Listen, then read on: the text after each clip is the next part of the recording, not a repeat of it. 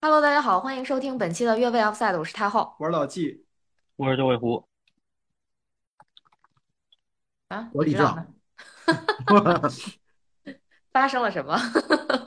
哦，我突然在你查一个东西，后来就忘了这茬儿了。哦，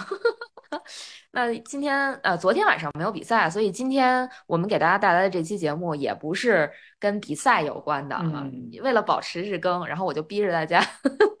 必须要再更一期。那其实我们今天的这个节目，我们就用四个关键词来，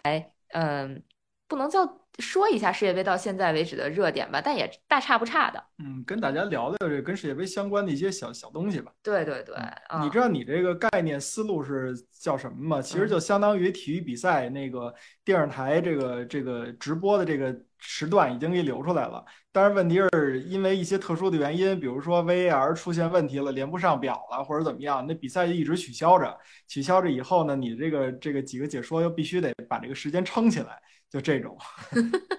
对，所以我我我对今天的总结就是，我们聊的所有事儿都跟足球有关，但嗯。又跟足球无关。那还是跟足球有关，还是跟对足球有对，关。还是有关，还是有你知道关。什么叫跟足球无关吗？我所谓的跟足球无关，是跟那个球儿无关。啊，就是嗯，是就是跟比赛无关，是吧？对，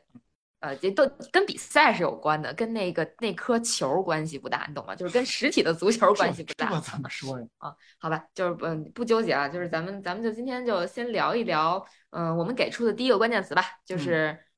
哎，说啥来着？足球裁判对，啊，对吧？那那我们就把话筒交给李指导，那开嗯，李指导开始你的表演吧。我好，们给你捧着。啊，嗯嗯，嗯嗯嗯嗯嗯嗯嗯嗯嗯嗯嗯嗯嗯嗯嗯嗯嗯嗯嗯嗯嗯嗯这个怎么说呀？被迫营业，我也不知道该说点什么。后来呢，这个太后啊让报选题，报选题，你看我以前我还没报过选题，我不知道选什么。后来本来我想说说什么呢？我说说这个这个这个，呃呃，葡这个这个西班牙在这个摩洛哥的殖民史，哎，不行，太多了，而且我也不掌握。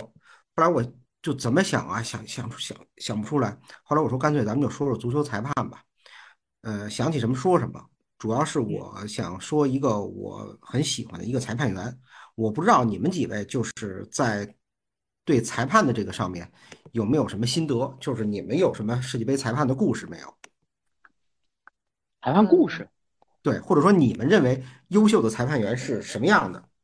那我只认识我科里娜。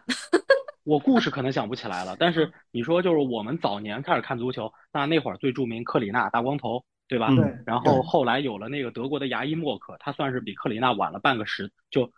半代人吧，对吧？然嗯后后来又有了，后来也有就是咱们国内自己说这个比较有名的，当然这位大哥后来进去了，对 吧？姓对陆的，陆对。俊，嗯啊，对啊，然后后来其实你现在就现在我们看英超，裁判看的比较多，就英超里头裁判还是比较多。当然，他们好几个也去吹世界杯了，对吧？这对，嗯，个当年英超的被称为这个神奇四瞎， 对，对吧？这届世界杯上面也有也有他们当中的人，是吧？而且这个是当年的神奇四瞎里头还有一位后来呃来过中超，来中超吹过比赛，是韦伯还是克拉滕伯格来着？克拉滕伯格克拉克拉滕滕伯伯啊，格格啊，嗯神奇啊，四侠还真是，嗯对，嗯因为我呢，呃，早年间看球的时候没有那么多比赛，而且我作为一个当时一个小球迷来说，记不住那么多裁判的名字。然嗯后呢，我就看一本儿就是《足球报》写的一本关于世界杯历史的书。这世界杯历史书呢，其中在谈到裁判问题的时候，有两个细节情节我特别感兴趣。其中一个呢，他回忆一个裁判员叫杰克泰勒，是英格兰人。然后他的原文是怎么说的呢？他说杰克泰勒是卖猪肉的，肉铺的掌柜的。然后呢，十年制学校毕业，最多算高中文化。可是，在联邦德国对荷兰队的世界杯决赛当中，他开战五十一秒就吹了东道主的点球，这个嗯勇气是非常厉害的。这是其中一段儿。另外一段儿呢，是他说以色列的足球水平不高，但是他们培养的裁判阿卜杜拉·克莱因还把人家名字写错了，在执法一九一九八二年意大利三比二胜巴西队的那场波澜起伏的比赛中，公正准确地把握了全局，而得到了国际足联勋章。哇，这两个细节我觉得特别有意思。那我就紧着一个人研究吧。杰克泰勒 呢，先不说，他有他的故事。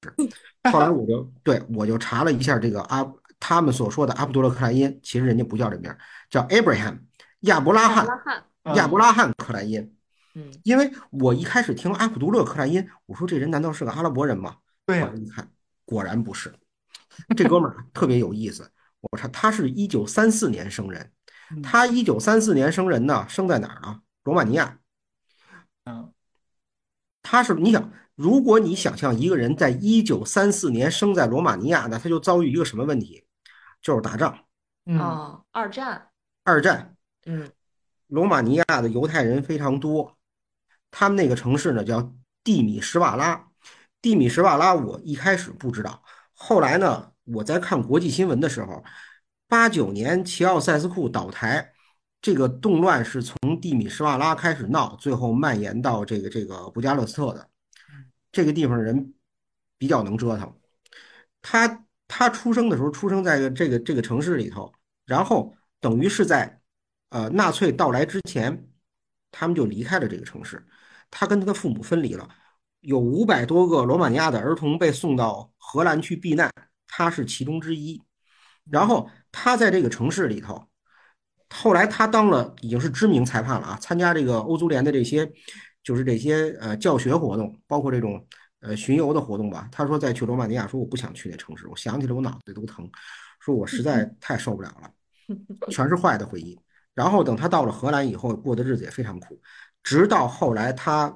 到了五十年代。回到了以色列，因为以色列人其实，在二战期间就慢慢向这个巴勒斯坦这个地区就开始移民，因为那是流奶与蜜之地，耶路撒冷是他们犹太教的这个这个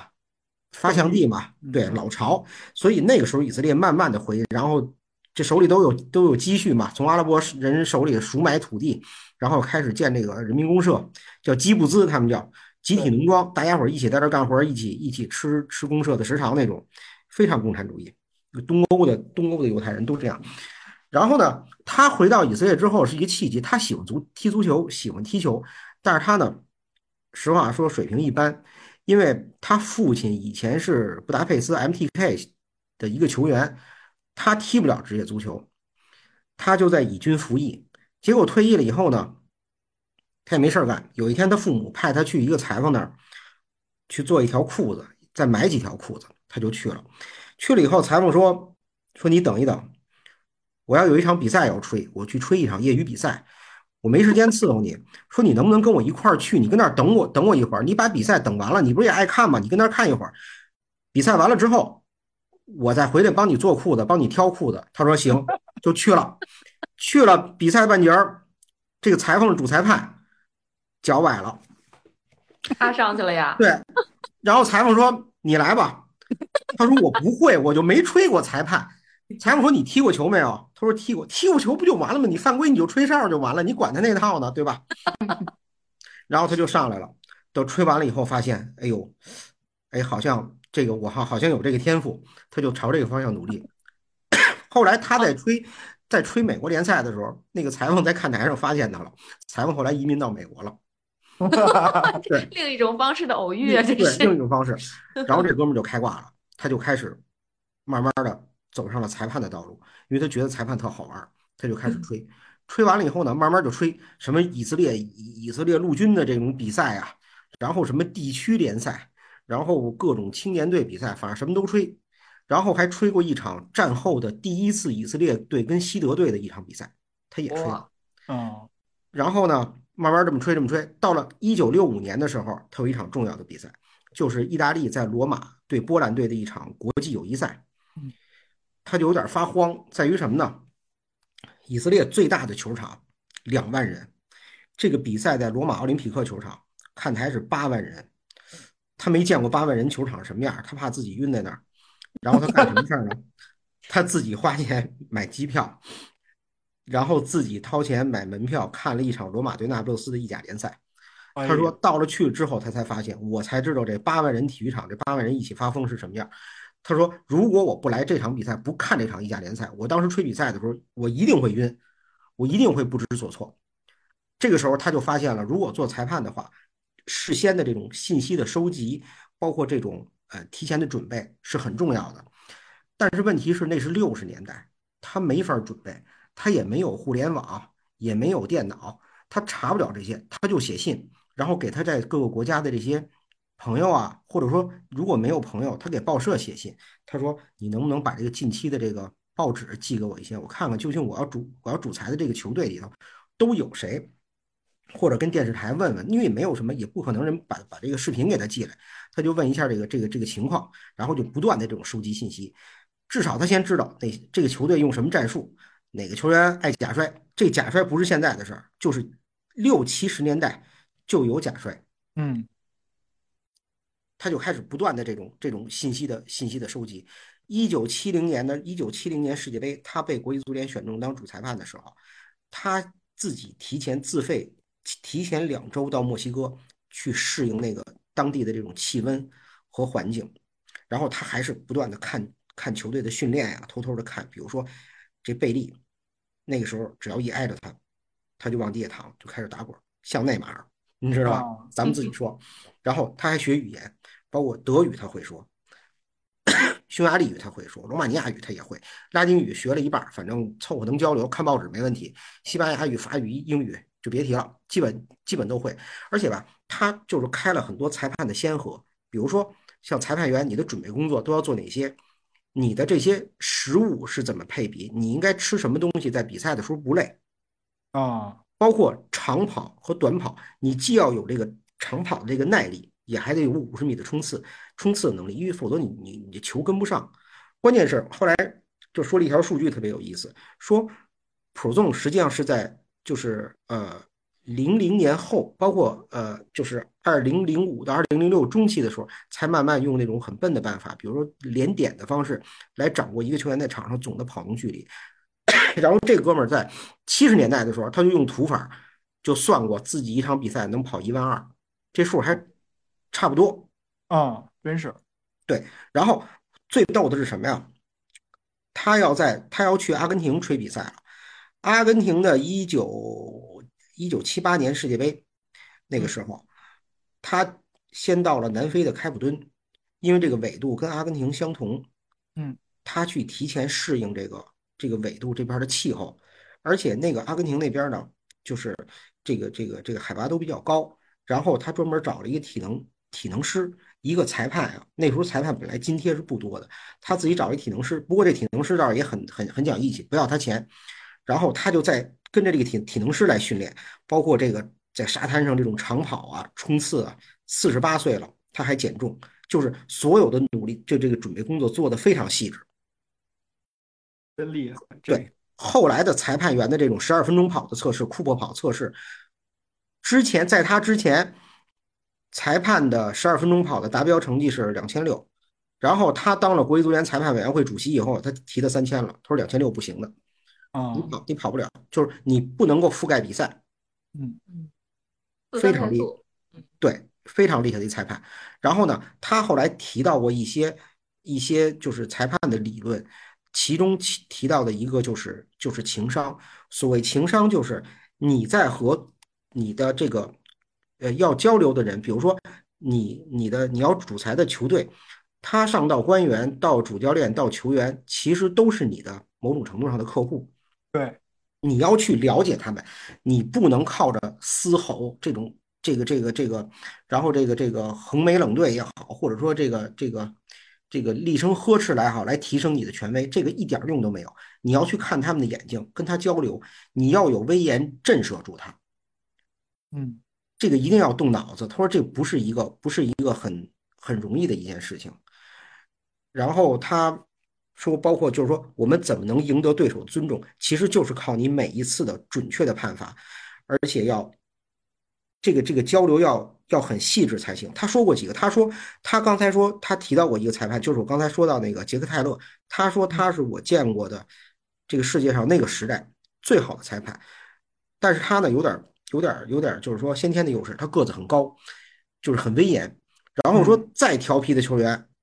不敢跟他耍混，说你看说他在吹这个西德对荷兰队的决赛的时候，贝肯鲍尔气场非常强，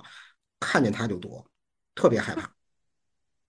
但是呢，阿卜杜勒克莱因有他自己的方法，因为他个儿矮，他是那种典型那种东欧的犹太裔的小老头儿，你想就能想到。然后他就有一些阴招儿，他说过一个，他说克鲁伊夫在场上啊特别坏，一个是他嗯对裁判比较蔑视，因为他技术好嘛，还有一就是他经常会给裁判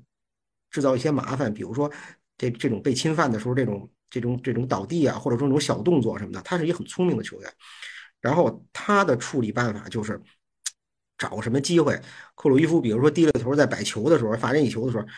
或者说什么其他的时候，他到那克鲁伊夫耳朵边儿突然吹响哨儿，然后那哨儿震的克鲁伊夫脑袋都快炸了，这种就就就怕他了。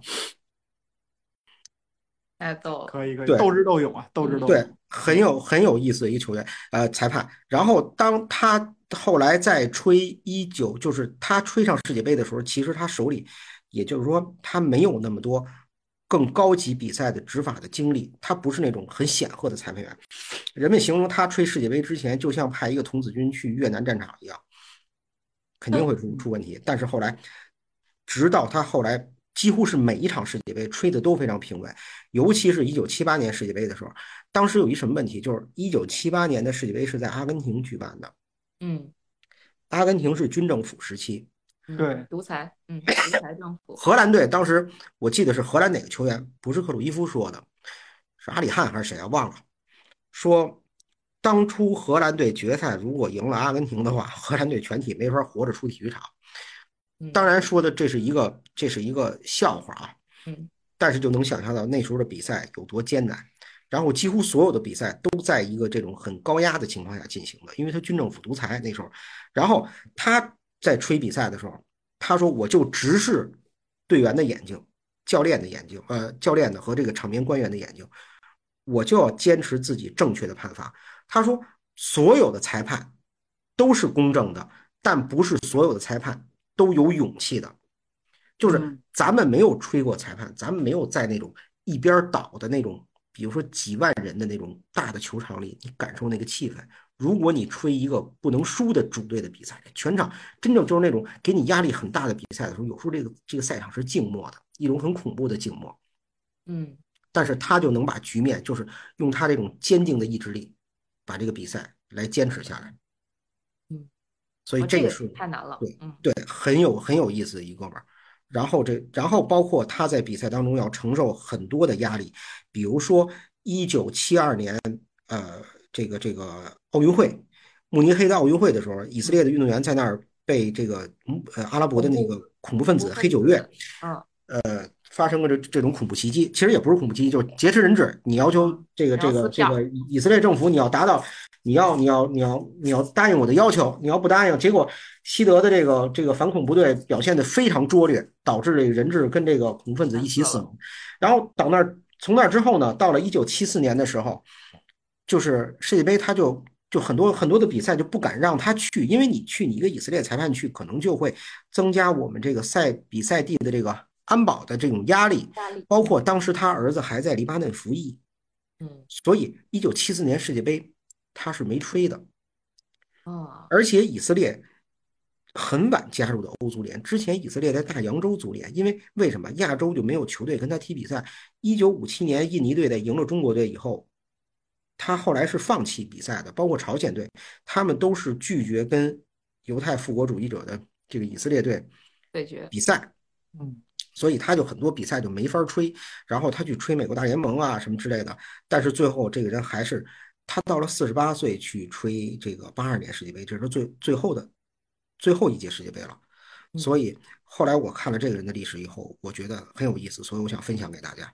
嗯哦嗯，这嗯特别有意思啊，这特别个好玩。对，因为也咱们聚焦的裁判可能就是刚才九老师说的什么英超四瞎呀，对吧？然后包克括里纳呀，科里纳呀，就嗯这这波人。然后包括其实，嗯、我我就忽然想起来，二零二零年欧洲杯的时候，当时荷兰呃荷兰队的那个主裁不是荷兰队啊，荷兰的主裁判执法最后一场决赛，那个意大利打英格兰那场比赛，那个裁判当时他的身家也被发呃挖出来了，就是一个小花絮，他那个裁判叫呃库伊佩尔斯，这哥们儿哦身价超过千万英镑。就是他是超市老板，就自己非常非常有钱的，然后呃，就然后这个主裁裁判的这个这算什么兼职还是副业吧？就是嗯他自己很喜欢，然后他就一直在做，我觉得也也挺好玩的。 啊一边是人生人生赢家，然后用自己人生赢家的这个这个积蓄什么的，然后再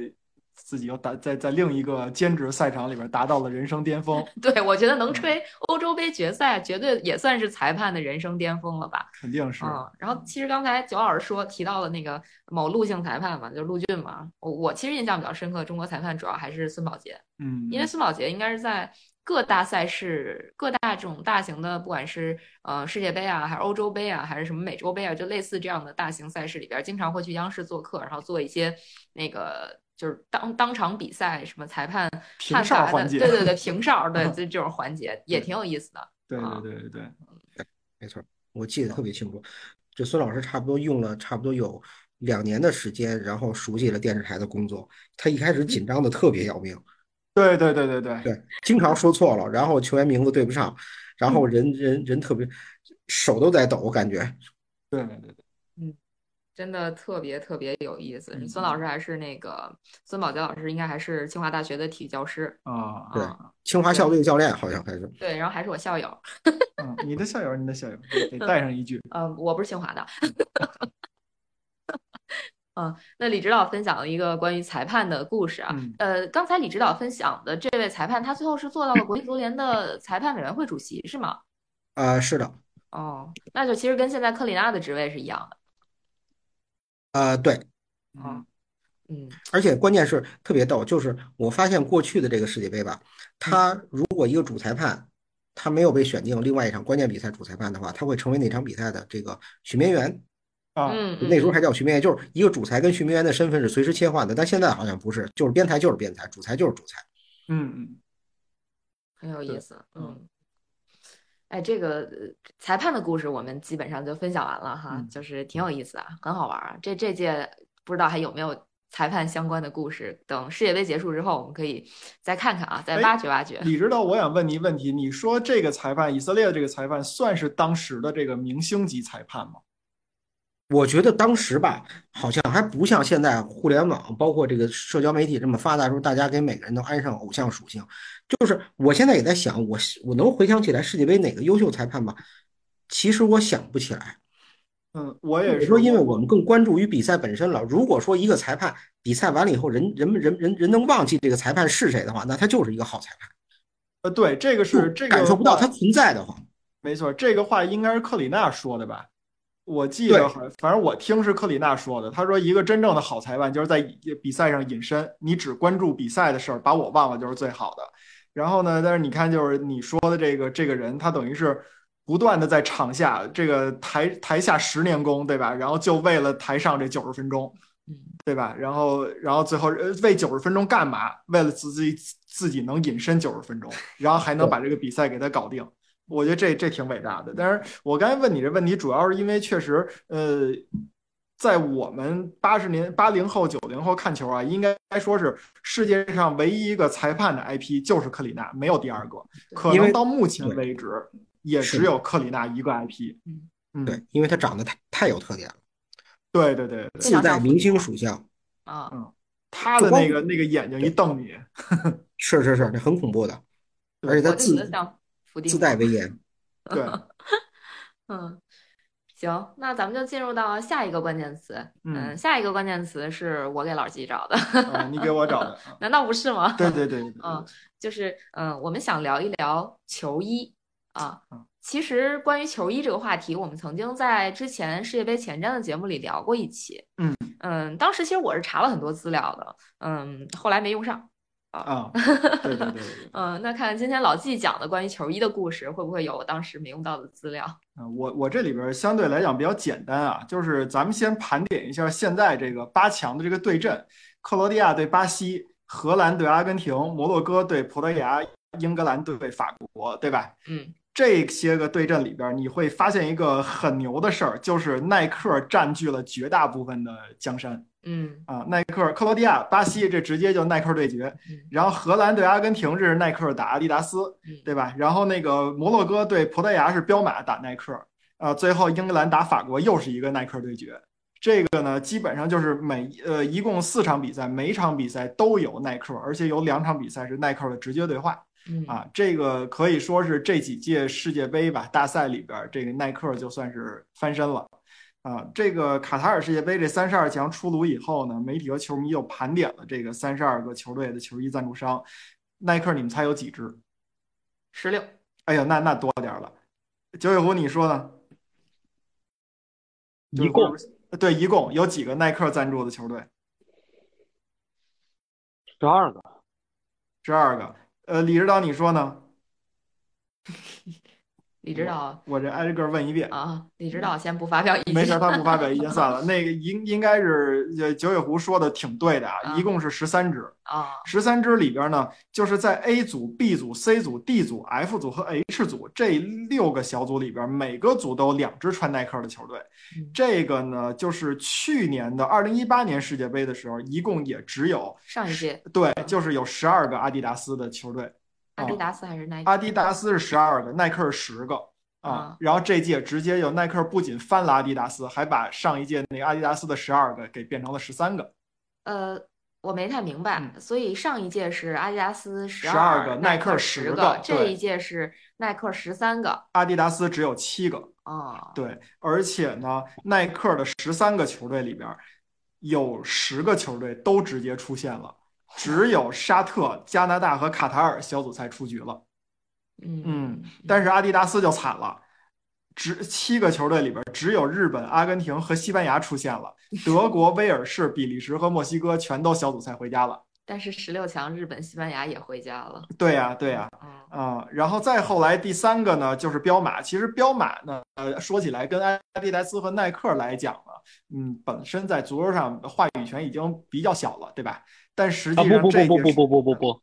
上届欧洲杯你们话语权挺大的，彪马话哎语权嗨，挺你大你的。别 咱咱不要打 岔。对，就是因为上届欧洲杯话语权大，所以这届世界杯更显得彪马弱了一些嘛。他们最大的 IP 没有没有出现在场上嘛。嗯彪马一共有六个球队，只呃就是这届世界杯一共有六个球队穿彪马的球衣，嗯只比阿迪达斯少一个。所以从这个角度来看，阿迪达斯确实也挺这届是挺示威的啊。嗯嗯，然后另外呢，就还有嗯其他的一共有一二三四五六，有六个球队，这个六六个球队呢都有一个其呃赞助商啊，嗯包括了那个那个厄瓜多尔的马拉松嗯啊，然后呢伊朗的那叫马吉德吧，我就这么翻译了啊，他这个，嗯然后哥斯达黎加的 NB，然后突尼斯的卡帕，还有丹麦的那个哈姆。哈姆对，另外还有一支球队是谁呢？喀麦隆，就是所有的人都不知道喀麦隆现在那个球衣上写了一个 one，对吧？啊当时太后看比赛的人还问我这个 one 是什么东西啊？ 这是他们的那个球衣的赞助品牌，它那个品牌叫 One All Sports，啊这个特别逗。呃，原来喀麦隆的那个球衣的赞助商啊，大家都熟，就那法国公鸡那牌儿，啊对。但是呢，今哎，年起喀麦隆，对喀麦隆，我最早知道那会儿还是彪马呢。啊就是对对对出那是紧身球衣那会儿。对，紧身球衣、无袖球衣那是彪马，就是说那个二零二一年前后的时候，嗯那个是那法国公鸡，嗯它是在今年六月份儿还是七月份儿的时候被埃托奥紧急单方面叫停了，嗯谁也不知道为什么，就合作就没有了，结果就找了一个嗯叫 One All Sports 的这么一个球衣，谁都不知道他干嘛的，哎，所以埃托奥现在嗯是在喀麦隆足协担任一好些像是职足务协是吧？他是嗯主主席席还是什么，对，哦足协足席协，对对对对，而且他呢前有两天很还多把那阿尔及利亚人，把伊尔及利亚球迷打了一顿。我好家伙，行，对嗯，而且呢，还有一个，还有一个，就是有一些好事的人就找出来了，说你这个喀麦隆为什么找那 One on Sports 拍的这个喀麦隆球衣的那个哥们儿长得那么像埃托奥呢？ 是不是你家亲戚？你是不是也学苏克了？ 对吧？有一些这样的传闻。嗯啊然后呢，这届世界杯呢，我觉得有一些球队的球衣啊，呃，在比赛的时候，因为它可能更多的要展现战术，展现这个球场的这个局势，所以说给特写的机会呢相对比较少。而且呢，在比赛里边儿特这个动态的情况下，特写呢你也看不出来球衣的情况。我觉得有几个可以给大家提一提啊，咱们先说两个出现的球队，法国队的那个客场球衣，就是法国队的主场球衣，大家都知道是那件蓝色的吧？它的那个蓝色呢，相对来讲比较的，你可以说朴素也好，或者说是耐克的那种，就是比较比较懒的那种套模板啊那种球衣。虽然它给这些国家队都会设计啊，但是还是显得有些朴素了。但是法国的客场白色球衣，如果有球迷喜欢的话，请一定去线下或者耐克的商店里边去看一下这个球衣，你喜欢不喜欢？它基本上你看上去以后的第一眼就三个字儿：青花瓷。嗯哼，它是一个白色的球衣，上面用那种特别淡的淡蓝色，有有很多小的这种图案，看上去就跟那个呃青花瓷一样。它这个纹儿呢是出自十八世纪末法国流行的一种印花的布料，叫朱衣纹。嗯哦，听着都很中国，很 China。呃，但是实际上那个是是是一个非常非常法国传统的这么一个纹儿啊。嗯朱衣这个词儿就是法国的这个法语译过来的，它是 J O U Y。J O U Y 这么一个词儿，哦然后文呢就是纹理的纹，它这个朱一纹在这个球衣上面描绘的这个都有什么呢？包括了凯旋门，包括了法国大革命，嗯，然后还有法国青训的最高殿堂克莱枫丹足球中心。哟，所以说，如果要是大家喜欢这个球衣收藏的话，我建议你买不买，一定要去看看这件球衣的实实体的东西，我觉得会非常的好看。法国队的客场球衣，嗯法白国的色客场球衣，白色球衣，因为这几年我觉得这些大牌品牌啊有一特点，就是说对于主场球衣的设计呢，可能是趋于保守化的。呃，但是在客场球衣和他们的第二客场球衣的时候，九尾狐包括你们的拜仁，对吧？包括太后的阿森纳，包括我们的曼联，呃，都会有这种情况，包括曼城也是，它会在客场球衣上有一些这种元素的体现，我觉得很有意思。然后另外呢，就是说，呃，摩洛哥的这个主场球衣啊也比较有意思。摩洛哥是连续两届打进世界杯这个正赛啊，它是这个彪马赞助的。彪马呢特地为他们准备了一件九八年法国世界杯的这个致敬版，衣就哦是一个球衣，咱就说球衣的这个主体的颜色，然后胸前有一个横道儿，然后这横道儿呢中间不是贯穿的，是断掉的。嗯啊，这个它跟那个球衣唯一的跟九八年世界杯球衣唯一的区别是什么呢？九八年世界杯啊，摩洛哥的主场球衣是绿底儿嗯红条儿，嗯但是这届世界杯给它反过来了。是，大家就看这这届世界杯，这个摩洛哥球衣为什么那么像葡萄牙呀？哎，对吧？就是因为它是个绿裤衩、红上衣，对我第一反应就是，哎，为什么他们用的这个元素都是，就是这个颜色都是一样的？对，嗯所以说他把这个球衣反过来，就是红底儿，就咱就说衣服啊，红底儿绿条儿哦啊，这是一个对一个反向复制了一个九八年世界杯。然后呢，再说一些这个其他球队的这个这个球衣啊，我觉得也挺有意思的。就是，嗯，咱们先说伊朗队，嗯 伊朗队的这个球衣，就是说他选择了本土的品牌叫马基德嘛啊，M A J I D，我就对是很对冒昧的去对对翻译对这个对词对是嗯儿啊。这个词儿的这个品牌的原意呢是蚂蚁，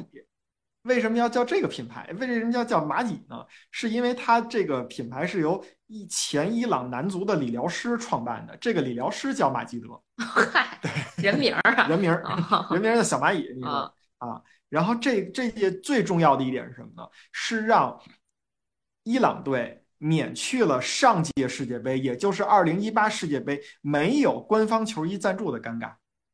哦，大家可能都没有注意到啊，二零一八世界杯伊朗队其实没有官方球衣赞助，但是你要回看的话，二零一八世界杯伊朗踢的三场比赛全都穿着阿迪达斯的衣服，为什么呢？那是他们的就是球队的这个工作人员自作主张自己买的，自己买的，自己印的号，自己印的名字。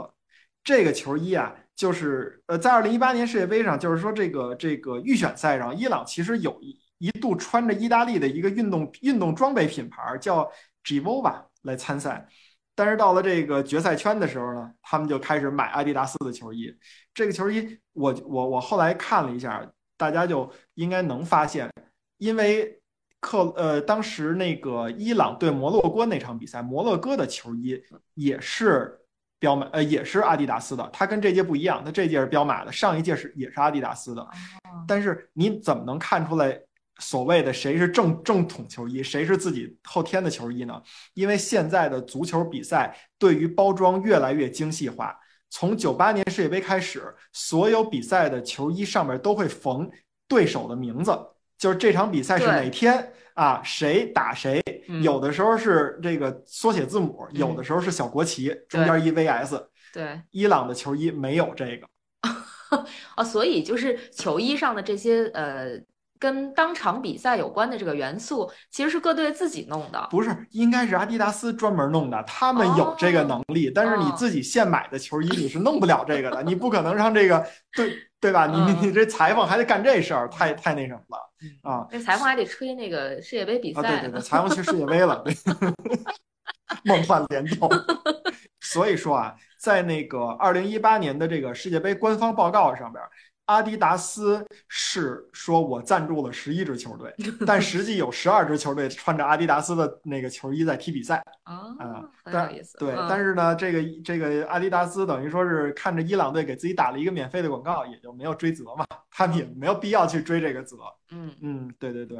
啊，而且这届世界杯呢，伊朗有了这个本土的这个马基德这个品牌啊，所以呃，大家都很就是叫什么发力过猛，这马基德一下儿给伊朗队设计了五款主场球衣， 让他们去挑。结果造成了一什么呢？就我我可能是在我没有统计的情况下啊，伊朗的球衣是三十二强里边最后一个定版的，他好像在临世界开幕前十天才把这个版最终定下来。啊，这是一个点。嗯对，然后另外一个点呢，就是丹麦的那个哈姆，嗯，咱们呢曾经也聊过，这届世界杯呢，哈姆比较搞活，嗯对吧？整活，嗯他呢设计给给丹麦队设计了三套球衣，黑呃黑的、白的、红的，嗯这三套球衣的特点是什么呢？靠叫海 logo 隐身啊、l o g o 隐身设计。他们给出的一个这个理由呢，就是说这个因为卡塔尔这边有一些人权的问题，他们呢那个觉得主要是劳工啊，方对面的对，问题劳工嗯会死人嘛，对吧？他们觉得这个呃，跟自己的政见或者跟自己的这个呃呃态度立场不符，所以说他们不希望自己的 logo 出现在世界杯的赛场上。但是你丹麦又必须得用我，那怎么办呢？我这边就给你做隐身球衣，呃，红色的 logo，呃红色的球衣配红 logo，白色的球衣配白 logo，黑色的球衣配黑 logo。但是呃，只有那个号码是白的，但是呢，这届世界杯，大家在其实，在欧欧国联的后几场比赛的时候，丹麦已经开始穿这样的球衣了。呃，因为他可能会提前去去试验几场嘛。嗯，但是这届世界杯出现以后，大家就发现，你怎么这丹麦这球衣跟欧国联那时候还不一样啊？后来大家一一发现是怎么不一样，它确实是那个就是叫光板的这种隐形设计，但是除了号码以外，它在胸前还印了一个明显的丹麦的国旗。这个有可能是国际足联要求的，就是你必须要体现这个国家的这种元素。那你别的球队一般选择的都是队徽，那这个丹麦队呢，他可能就选择了，对吧？那我不希望我队徽我都设计好了，那我可能再补一个国旗，这就算完事儿了，嗯是这么一个故事他他这就你看这就不厚道，你啊。像当年你像当年的伊朗是吧？这个每每每品牌我就我就这个缝个那个三条杠，你 这格局格局大一点，你既然不想上这球衣，你就把这你就把这位置让给阿迪嘛。球衣对你上上上面让人缝三条杠就缝三条杠呗，你缝对个呀钩也行，缝个三条杠也行，反正你又没错不愿意出现在上面，你不能说你不能说啊，我同色了，我隐形了，我就看不出来了，你这不是脱了裤子放屁吗？对，就是这意思嘛。我有有很多网友评也评论是，你要是这么不愿意自己 logo 出现，你别赞助不完了吧？你还非得赞助？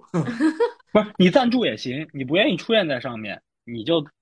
人家爱缝什么标志缝什么标志，或者就穿光板也行啊，你为什么还非得把自己 logo 这个可能色差差了一度，差了两度，你还得哎摁在上面呢，对对对对不对？对，这个品牌还是嗯挺能搞事情的。这个品牌就是它还出过那种鸳鸯的足球鞋，但是当时它那个鸳鸯的足球鞋根本不是说它出来是鸳鸯的，是当时呃应该是呃那个鞋是出了什么问题，啊不得已的变成了一个鸳鸯的鞋。但是也就是因为出了一个鸳鸯的足球鞋这个事儿，就宣传就一下起来了。哦啊，哎，这个这个，你这照片这鞋是是哈毛是吧？对对哎呦对这鞋还挺好看的，孔雀蓝。呃，如果我没有记错的话，好像 Hamo 是最开始就是怎么说出钉鞋的这么一个品牌，就是对足球钉鞋的这么一个品对牌。啊而且大家不知道啊，阿迪达斯是一九四八年成立的，耐克是一九七一年成立的，哈姆是哪年呢？一九二三年就已经成立了，也就是说要比那两个至少早了二十多年嗯的历史。嗯而且就是像太后刚才说的，哈姆其实是那个世界上第一双带钉儿的足球鞋的对发钉明者鞋。的发对明对者对，啊这是什么情况呢？说是在一九二三年有一个下雨的这个呃下午，呃，德国的艾本艾本德汉堡市郊，它可能不是汉堡啊，叫艾本德汉堡，有一名叫埃尔伯梅斯默的这么一个德国的鞋匠。在雨大雨里边看一场德国队的比赛，就是德德国内部的一个国内的比赛，但是那个雨下的太泥泞太泥泞了，所以说这个球场啊，这个球鞋根根本就拔不出来，从这个草里边儿啊，就这种情况。所以说这个这个比赛没法踢，然后这个鞋匠就在那儿看着，他就觉得不应该呀，这个足球我不可能变成，因为在当时肯定不可能有封闭的足球场嘛，那这种我不可能让这个下雨。变成一个阻碍足球足球运动的这么一个太强的因素啊，对吧？所以他就想办想办法发明了一个那个就是钉儿鞋，这就是现在足球钉儿鞋的这么一个模原本对起源。对对对然后哈姆还赞助过托特纳姆热刺队，对，里在啊，哈姆还赞助过1984年皇家马德里队。哎，没对错对没对对错没对错就我记得劳尔刚出道的时候，劳尔十七岁的时候，那个时候哈姆一直就是他那个那个球衣上面有那个小爪儿，啊，嗯对对对对嗯对，对，哎，哦不对，还小转是那个卡卡卡姆凯凯凯什么那个那个现在卡尔美，卡尔美对哦，那但不这是这个不不是是，这个英格兰再往队前哦，凯尔美是不是不是不是丹麦品牌？那个嗯 Hummel 是丹麦品牌，Hummel 应该是在大概一九，反正应该是八十年代末，应该是赞助哦，过。我知道哈姆是那个小箭头，就像一个对那个军衔对那个上市一样。是的，是的，对小箭头对。哦那也就是说，丹麦九二年丹麦童话那年穿的就是哈姆。他们今年的球衣就是仿造了那年九的九二年，九二年的这个这个。你还锦赛，就咱们嗯你记得最早看世界杯的时候，丹麦八六年六比一胜乌拉圭穿的也是那个对嗯对白色的对小箭头。没错，呃，它更像看起来更像一只蜜蜂，其嗯， 实啊，就反正呃，总之就是他赞助过托特纳姆热刺，赞助过皇马对啊，对，啊而且我我们这次穿的球衣很杂，我们过去还有 pony 呢。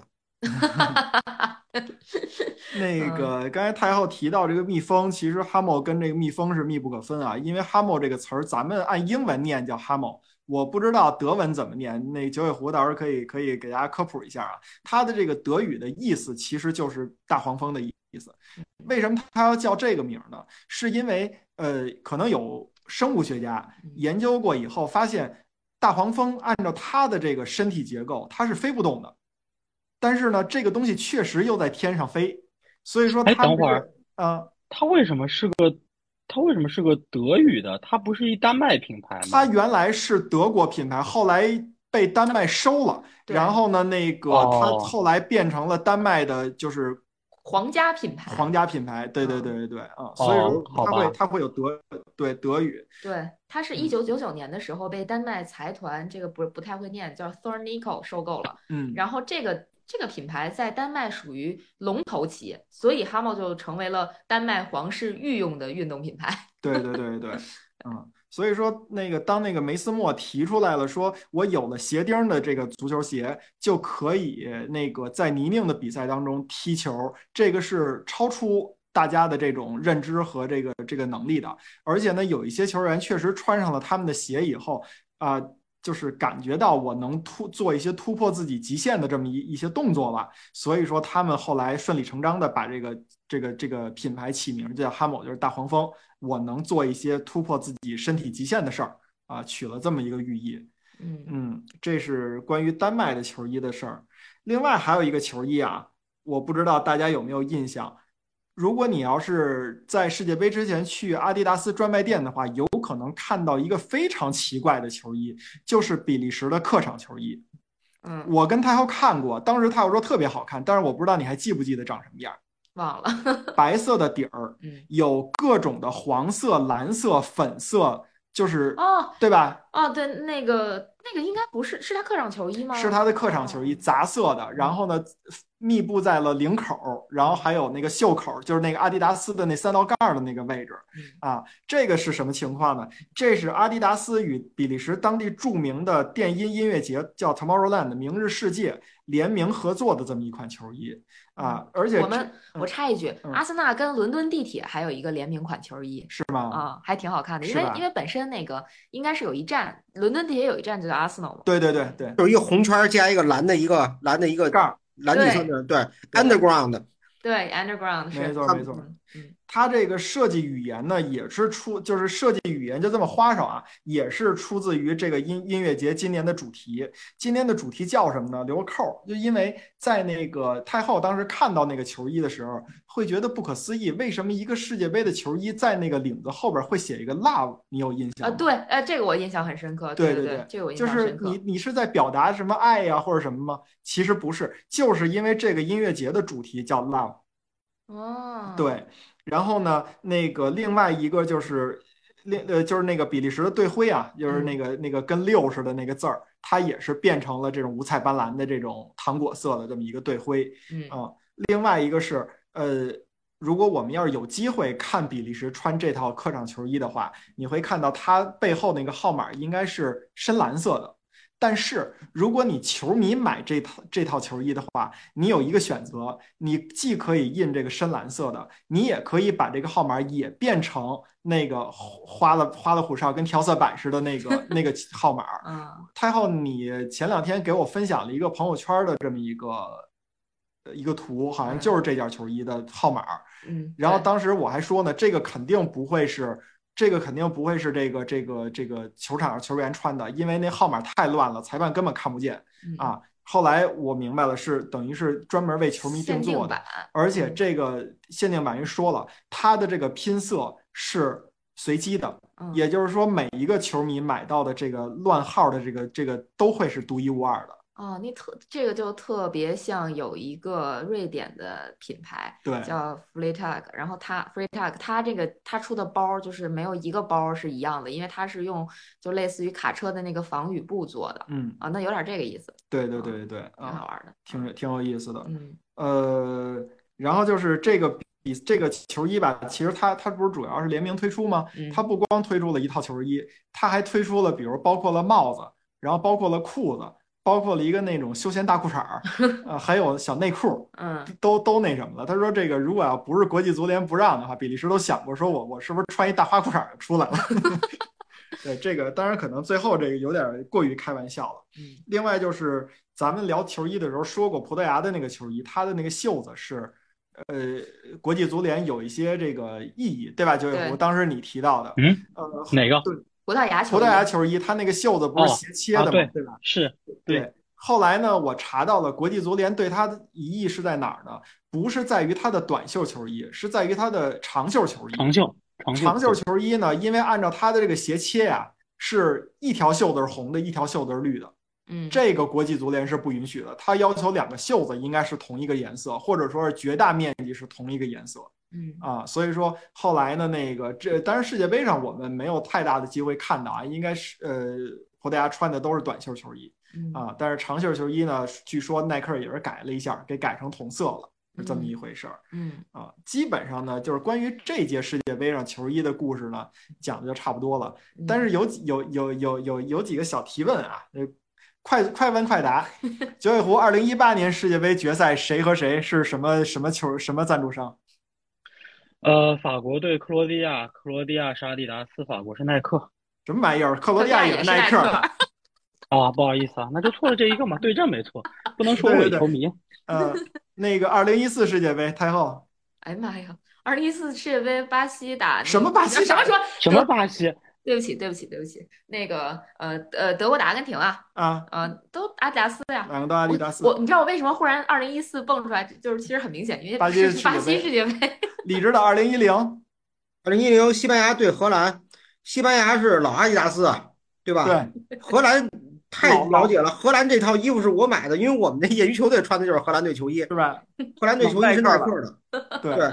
嗯二二零零六呢？太后，哎呀妈呀，这这这这这简直！二零零六年是德国世界杯，嗯、德国世界杯一下问完了决赛那个完了头顶头顶马特拉基啊，哦哦，哦，完意大利打彪法国，马呀，意大利哎，呦天哪！突然一下德问国是懵老了，阿迪，对对对，这对对这对呃法国老耐克呗， 二零零二呢？二零二零零二那也巴西嘛，德国打有巴耐西克啊，啊，耐克耐克打阿迪。嗯那好，下一个九尾狐你说吧。一九九八世界杯的决赛，两个球队赞助商，巴西啊巴打还西是那俩和吧法国，对巴西和法国。等会儿我说你们俩抢啥呀？ 是不是对既然要留扣，在九四年，决赛决决赛是巴西和法国对吧？巴西是老耐克，法国那一届应该是那个鸡。那个鸡，你看错了，两个鸡嘛，法 法国那届世界杯的赞助商是阿迪达斯，啊，对啊他，是第一次用立体，就是法国队当时穿的是立体号码，就是他从四国赛时候从那个那个那个那个扁平化的那个号码改成三 D 号码了。对对，我跟你对说，老金，你这就有问题。零六年你问完了以后，我以为你零二年就要到就要到我了，结果零结二果直接跳到九八去对你谁了。我都你你谁都没指定，然后 就给我我跳哦节98奏变去了化嘛，对对，我得有九节九八奏年变化，不然我不钱也成控西不班了牙了 吗？对啊。我不你是你为要了看控球这儿个控球儿了吗？不是，你要哎再哎，给我老季，跳那我问你一问题，你问了半天了，九四年决赛球衣是什么品牌的呀？那当然，我查过了，我我来来来，严，这这这可有技术含量的。对，我不想问你啊，我这个要问，我这个我想，我想把这个难题留给九尾狐。 因为他已经问过我了，对对对对九四年，啊对，卫冕冠军 九九尾狐，你可以假装掉线啊。等等，九四年巴西意大利嘛是吗？， 对，对，呃，巴西意大利，我操，不是这太早了，意大利那年是卡帕，呃，你先说吧，你先说吧。巴西呢？巴西巴西巴西，我只能我只能还猜耐克啊，我说实在我不知道啊，不知道我这俩都不知道啊，我都没你有知道看那比赛啊，你知道这个吗我我哎呦说一我我可是从说那一时下候，过来的啊，我说一下，我这是我查到和看到的，然后你来指正啊。啊。呃，九四年我确定的是巴西，巴西的赞助商是茵宝。 OK，没错儿。对为什么？因为当时我妈去丽生体育用品商店，专门专门舍着脸把那个巴西队的全家福上面有茵宝标识的是人做宣传片儿的那张那张图，然后就帮我要来了，人家也给我给我妈妈了，然后我回去用镜块给它裱起来了，然后一直流传到现在，后来挂在这个公司的这个墙上。老老老老老古董了，这是。 对对对然后意大利的球衣啊，我冒昧的查到了是迪亚多纳，哦，没有 logo。那对次意大利一九九四、一九九六这一个周期，到对一直到一九九八都没有对 logo。一九九四年世界杯结束之后，他跟迪亚多纳的这个合同到期，然后接过来的是耐克，耐克也不需有 logo，一直到对但是耐克能从什么地方体现出自己是耐克？是从球衣号码的形状上告诉人家这自己是耐克。它跟其他的球衣号码形状，就那个时候耐克开始用统一号形状的号码出现，你可以从号码上发现，哎呀，这个可能是耐克，深藏不露。然后到了到了一九九八年的世界杯，就是意大利互射点球输给法国，世界杯被淘汰之后，到了二零他参加二零零零周期和二零零二世界杯周期的时候，改成了卡帕，意大利本国的品牌，嗯开始有 logo 了，意大但利是足协松口了。嗯，但是那个 logo 也不许出现在胸前。如果大家看二零两千年就欧玩儿洲杯和二零零二年欧洲呃对世界杯，耐克呃卡帕的 logo 是在胳膊上。啊，袖口，对，嗯嗯，嗯，直到二零零六世界杯的时候，彪马出现在了胸口。胸口啊，对对对，哎，这个迪亚多纳我觉得特别逗哈，我估计现在很多人根本就不知道这个牌子。嗯，我我不知道，就是这个牌子的 logo 应该是就像那个水字的左半边儿似的，那个就是一个右是右半边儿吧呃，我看看啊一，个小折儿吧，这样吧，反反正反正嗯总之就是你把是人字横着写，对对对对对对，把人字儿对横着其实写。这是我想到的第一个说法，后来我想可能说那个水更方嗯便一点儿。然后我的我的第一双这个拐子鞋是迪亚多纳的，啊，迪亚哦多纳鞋很贵，现在也很贵。嗯，是吧？这牌子还挺贵的，确实不便宜。啊对但是好像在国内是不是没有线下的实体店？反正至少我觉得北京呃好像，最后一个迪亚多纳的店应该是在，我想想，应该是在二零一零年在北京撤柜的，啊因为，他最后撤柜那天我去了。扫货了吗？对，一件一件风衣好像才一百五十块钱，当时我记得 特别便宜。然后它的包，我还有一个迪亚多纳的包呢，因为我买这个就是完完全记得，因为当时意甲联赛很多球队穿迪亚多纳，就是九二年呃欧冠联赛的亚军，当时最红的那个桑普多利亚队，迪亚嗯多纳。对对对对对对，然后还有谁来着？都灵还是谁呀、反正好多好多。迪亚多纳的设计很有意思，很好玩儿。啊，呃，我这个关于球衣大部分东西呢，我我说差不多了，但是我最后再提一个，九四年世界杯的时候，呃，咱们说冠军巴西是茵宝赞助的，茵宝是一个英国的品牌，品牌，嗯，它在九四年世界杯上一共赞助了四支球队，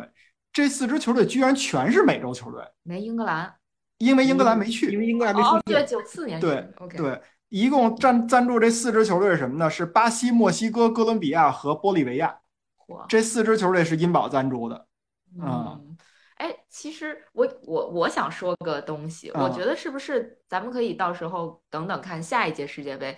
我觉得也许中国品牌就会出现在像奥运会一样是吧？对啊嗯，对有可能，有可能。啊，看看李宁谁要，对吧？安踏谁来？ 嗯，嗯，毕竟扩军了嘛，对吧？我觉对得还是有机会的，还挺好玩的，嗯嗯嗯，那行吧，那球衣的部分我们就聊到这儿，那嗯，就下一个关键词交给我自己， 好，呃，老季你太过分了。我我怎么了？我怎么了？九九四年，九四年我，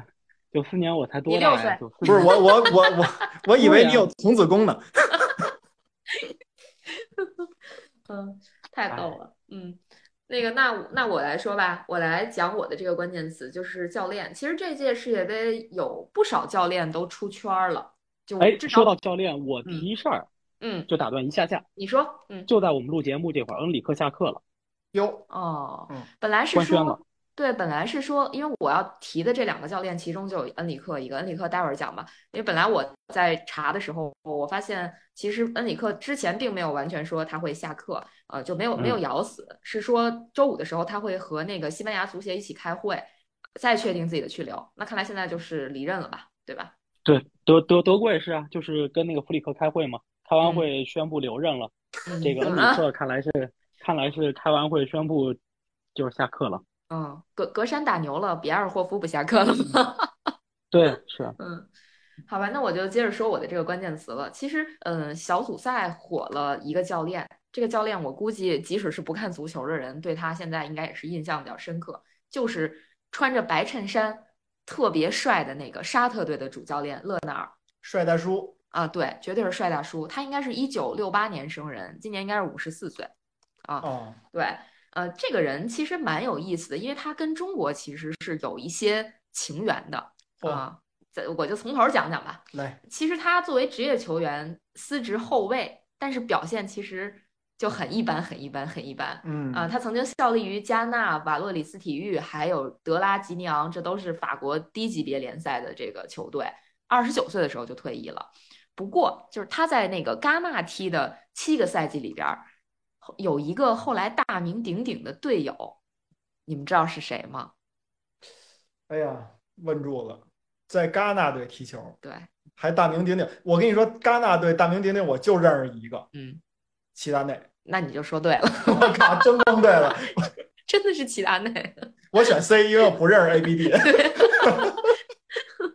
非常逗。然后他离开戛纳之后，一直是在低级别联赛混迹，就是肯定不是什么主力球员了啊，就是边缘球员。所以作为这种在低级别联赛混迹的职业球员，他的收入肯定是不稳定的。所以为了维持生计，这哥们儿当过保洁员，哦，擦过桌子、洗过地毯，这些他都干过，就是还是兼职保洁。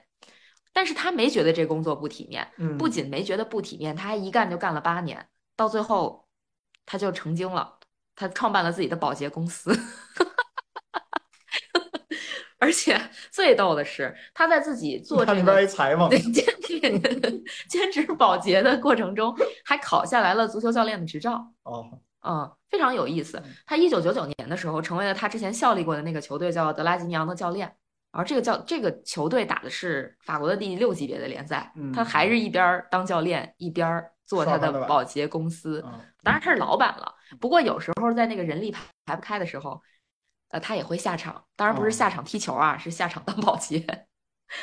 就很逗。然后，二零零一年十二月的时候，勒纳尔得到了一个邀请，是干嘛呢？跟勒鲁瓦来中国执教上海中远。嗯，这个勒鲁瓦我不知道你们熟不熟，哎我好像听过吗听过这个名字，但是不太熟了。嗯、他应该是从二零二二年一直到二零零三年的中旬执二教零零，二年二零零二年到二零零三年的中旬执教上海中远啊啊、然后，而且这个教练他应该是带过很多亚非的国家队的，包括呃加纳喀麦隆，啊，不是加纳刚果金、叙利亚阿曼这些球哦队，他都带过。啊、就是算是一个嗯比较有名的法国教练，但咱们可能不太熟悉。他带领喀麦隆夺得过一九八八一一九八八年的非洲杯冠军。啊啊，你某种程度上说也是冠军教头吧。而且这个勒呃勒鲁瓦应该是被勒纳尔当做他的恩师，啊因为呃接着说他跟中国的缘分啊，当时他来中超，呃应该是当时的甲 A 联赛执教上海中远，勒鲁瓦是主教练，勒纳尔是他的体能教练兼防守战术教练。嗯啊，然后当时他给球队所有人留下的印象就是什么？就特别能跑。他不仅亲自带着队员跑，而且还给他们做力量训练的示范。就他在中国待了差不多快两年的时间，其实他跟他这个所谓的恩师勒鲁瓦，其实学会了很多东西，包括在勒鲁瓦快下课的那段时间，他有一段时间这个勒鲁瓦是回法国了，然后勒纳尔是负责制定球队的这个战术训练计划的。啊，就是这是他相当于他教练生涯的一个启蒙老师吧，嗯，很有意思。嗯，然后这个其实关于这个勒鲁瓦也有比较搞笑的事儿，比较搞笑、比较有意思的事儿吧，嗯、就是他来上海中远，其实，嗯，当时上海中远的目标是什么呢？是夺冠。但其实第一个赛季，那是上海中远第一个赛季升到甲 A，他把他把呃中远应该是带到了联赛第九的位置。第二年中远就想夺冠，在他有点离任的时候，嗯，中远的成绩应该是第二名，联赛的第二名。最后那个赛季，应该他呃中远就是拿了联赛亚军。嗯反正勒鲁瓦在离任的时候就说：“你们中国人太急于求成了，嗯想把一个就是就或者说可以说不是每一个球队都是这个凯泽斯劳滕，就嗯是你想从一个保级队一步跳到这个夺冠队夺冠队，就你就两年时间，你太少了，你根本就没有根基啊！这是这是这说多了啊，这说的就比较偏题外了啊。然后贾一离任之后，其实勒纳尔又跟他这个恩师勒鲁瓦到了英格兰第四级别的一个联赛叫剑桥联执教。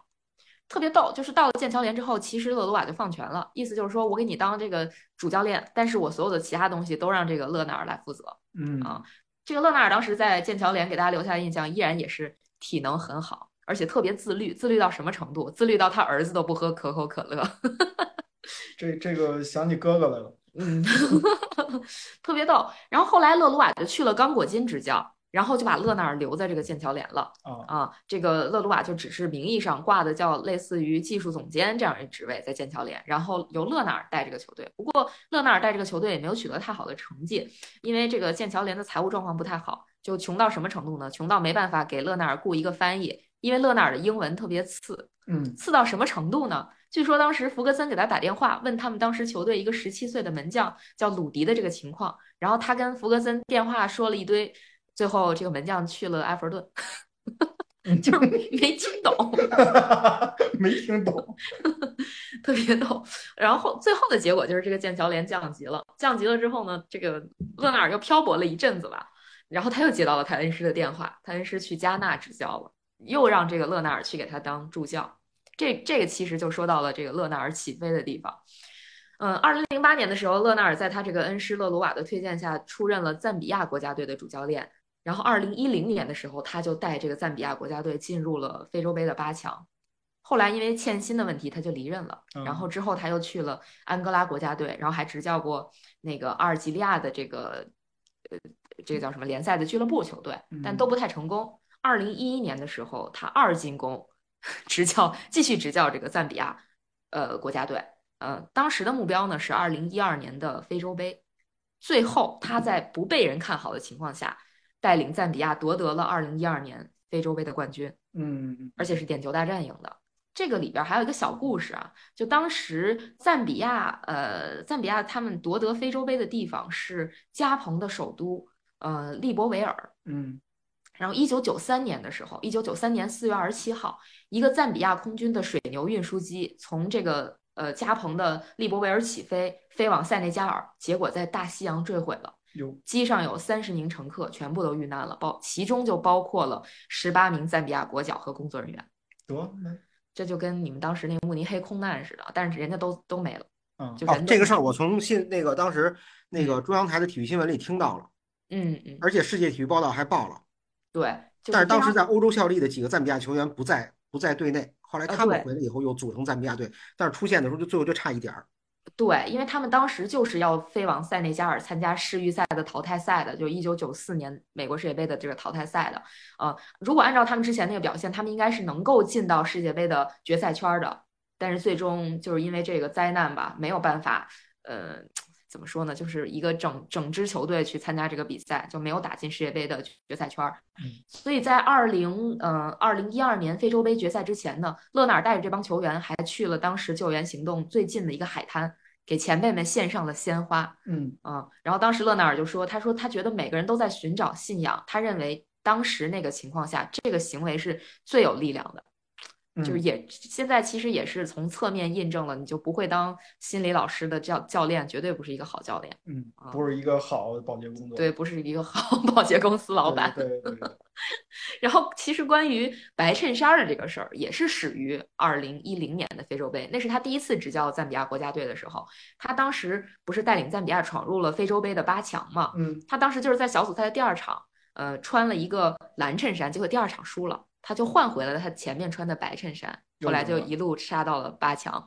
我我就说吧，就这个非洲这些队就得靠巫 术，但是其实这都是戏言，因为其实是他个人比较喜欢这种穿衣风格，嗯哦，，他还开玩笑说，他说 要不是要不是那个英格兰十二月不让穿不了白衬衫儿，要是能穿的话，他肯定能在英格兰取得好成绩。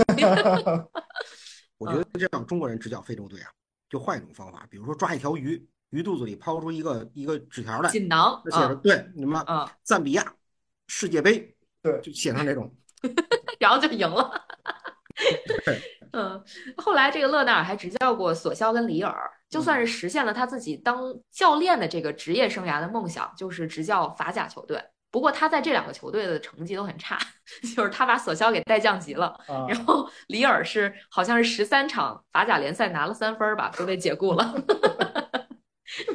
然后二零搅和搅和搅和搅和，对，然后二零一四年的时候他就重回非洲了，这回就是他带领的新的球队是什么呢？是在两年前被他的赞比亚国家队击败的科特迪瓦。嗯然后他在二零一五年的时候带领科特迪瓦又夺得了非洲杯的冠军。啊啊，所以他是相当于是他是史上第一位带领两个不同国家队夺得非洲杯冠军的教练嗯嗯啊，其实也是很厉害的啊。再后来他还执教过摩洛哥，摩洛哥没错儿，你没听错，就是进入八强的那个摩洛哥。 嗯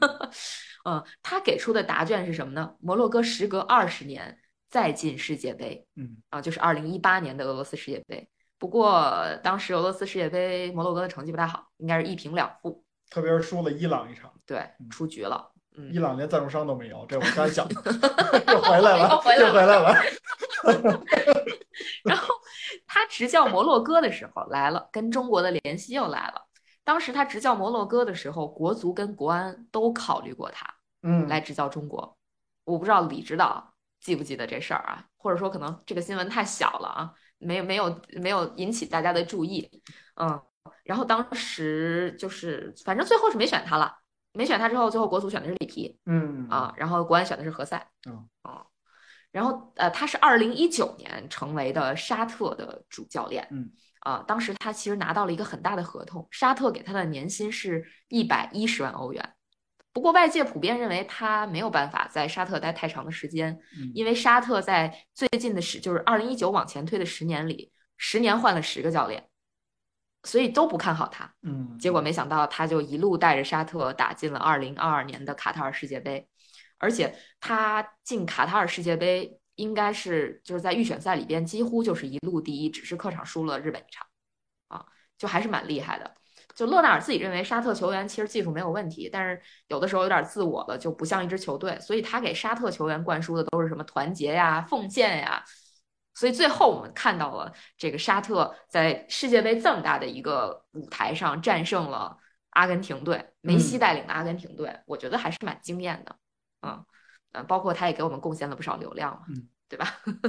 然后呃勒勒纳尔当然了，就是真的是非常有型，非常帅，他他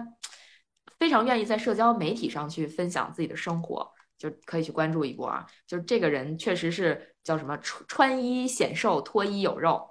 而且他执教沙特的时候啊，还你说脱衣有肉就没兴趣了，就有肉是指有肌肉，好不好？哦那不一啊样，我想都是囊踹，不一哎样。，那不一样。然后他他在执等教会沙等特，等会儿等会啊儿，有啊肌肉老季就有兴趣了。不是不是不是，你不要把哦 原来 你喜欢这款呢？你别把我往沟里带啊！我看不要带跑偏，嗯。然后他还特逗，他时不时还 cosplay 一下酋长，你知道吗？就是戴个头巾，然后穿个白袍，玩个鹰什么的。啊，我还玩鹰，嗯对对对，嗯，还是挺有意眼思的 睛好不好啊？ 啊。眼睛眼睛好不好？玩鹰，好好着呢，好着呢，那他是不能来中国执教，来中国这得进去，国家保护动物。对国家保护 动物。 看起来我觉得勒纳尔应该还是会留任的吧，就是呃应该已经是留任了，留留任的状态。虽然沙特出局了，啊、这个人应该还是挺八面玲珑的，嗯，而且确实帅，就是绝对是这个三十二强里边数一数二的帅，有型，嗯，有型，对，所以他特别火嘛，就各大公众号都在扒他，挺有意思。但是确实我也没想到这个人，因为我对就是中超联赛啊，或者说之前的那个甲 A 联赛都不是特别了解，所以我对这个人曾经有过的这段经历几乎就是没什么印象啊。那说完这个，说完这个勒纳尔之后，就再说一个教练吧，就说恩里克吧。刚下课的恩里对对，克刚刚就是九尾狐九老师补充的说，恩里克下课了啊。这个恩里克是西班牙国家队的主教练，而且其实为什么说恩里克呢？主要还是因为西班牙出局之后，恩里克被喷了，被嗯谁喷了呢？被李毅喷了。啊，李毅啊，因为李毅批评恩里克说他天天直播，没心思带队，包括那个世体，就世界世界呃世界体育报也说恩里克这样做很分心，不像博斯克当年那样那么一心一意、专心致志的带队。嗯，啊，嗯，呃，当然，恩里克其实背后的故事也是有一点点多。那个能让我反驳一句吗？你说，呃，无论李毅也好，还是博斯科也好，他们呀格局都小了，狭隘了。呃，真其的实，嗯我觉得这个只跟教练水平有关。你看啊，嗯，那个谢辉，吴磊跟吴磊和谢辉，嗯，嗯，对，对这我就是其想实说我要他说的，不，而且而且我而且我有数据啊， 嗯，谢辉世界杯期间，他可是我靠，晚上说球，白天带队，对吧？三对连他胜晚上老，说嗯球大连还人发最抖近音三呢连 胜，但嗯，他没输过，三胜一平啊，对，对，整个世他界这杯现在。哎他这靠那个那个写问作问题是他赢的都是写什么样的队啊？赢的是北京国安这样的队啊，好北吧？京国安差吗？ 这赢的什么这队差啊？不北多京你得国安这样的，对啊，作，也不知道是那赢的不要脸了，还是那输的不要脸了，是 吧？不是侯森不要脸，淡定我也淡是定，哀其不幸啊，怒其不争。 就跟那但热刺儿一但是样。呢，他也没 输，对吧？他也没输啊你过你们呀得你们你们得抒情，得让那个太后把这故事讲完，你知道吧？没问题，没问题，太好光啊！不是我给你们提供数据支持嘛？就大连人最近刚取得三连胜，然后不是说刚才提到吴磊嘛？吴磊也是白天踢球，晚上解说嘛。结果吴磊应该是最近四场比赛里边进了三个球，所以其实对这啊这这个没有那么大的矛盾。而且谢辉自己本人也说，他觉得通过解说世界杯的比赛，他能够看到就中国的这个足球跟世界这种高水平强队之间巨大的差距，而且他通过解说这件事儿是可以丰富自己的视野，然后就是业更业加务学习，对，业业务业务学学习嗯习，对对对，的确是这样的啊。我觉得这是很很有意思的啊。那咱们就还是说回回恩里克吧。其实恩里克搞的这个直播的这个事儿，就是其实充分说明他这个人真的是也算是足球场上比较少见的特立独行的这么一个人。嗯可能上一个人，我觉得也许就是这个穆里尼奥了吧，啊，但是用一个不太好的词儿来说，可能会有一点点刚愎自用。就比如说，咱举个例子，他建队的基础就是巴塞罗那嘛， 嗯，对吧？吧？他以巴塞罗那的球员为基础去做建队，而且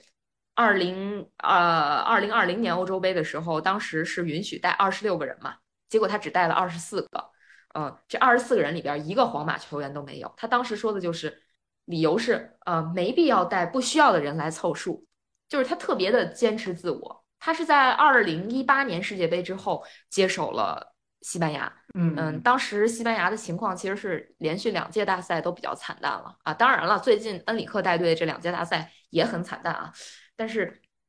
呃，咱们就抛开这个不说吧。他上任之后，就是在他他在世界杯上任之后，他第一时间不是带球球员们去训练场训练，嗯，你猜他干嘛了？干嘛嗯了？也直播去了？那那没哦有，没有没有，他带着所有球员去玩密室逃脱了。有四十八小时 核酸吗？不要不要不要，他们不要。然后在他看来，其实队伍的团结可能会非常的重要。不是，他通过密室逃脱能看出来谁有嗯谁脑脑子谁没对然后脑子谁在那儿是果断的， 谁在那儿是起哄架秧子的， 就跟玩狼人杀似的。老板就爱玩狼人杀，知道谁是反贼，然后知接道着谁说瞎话不眨眼。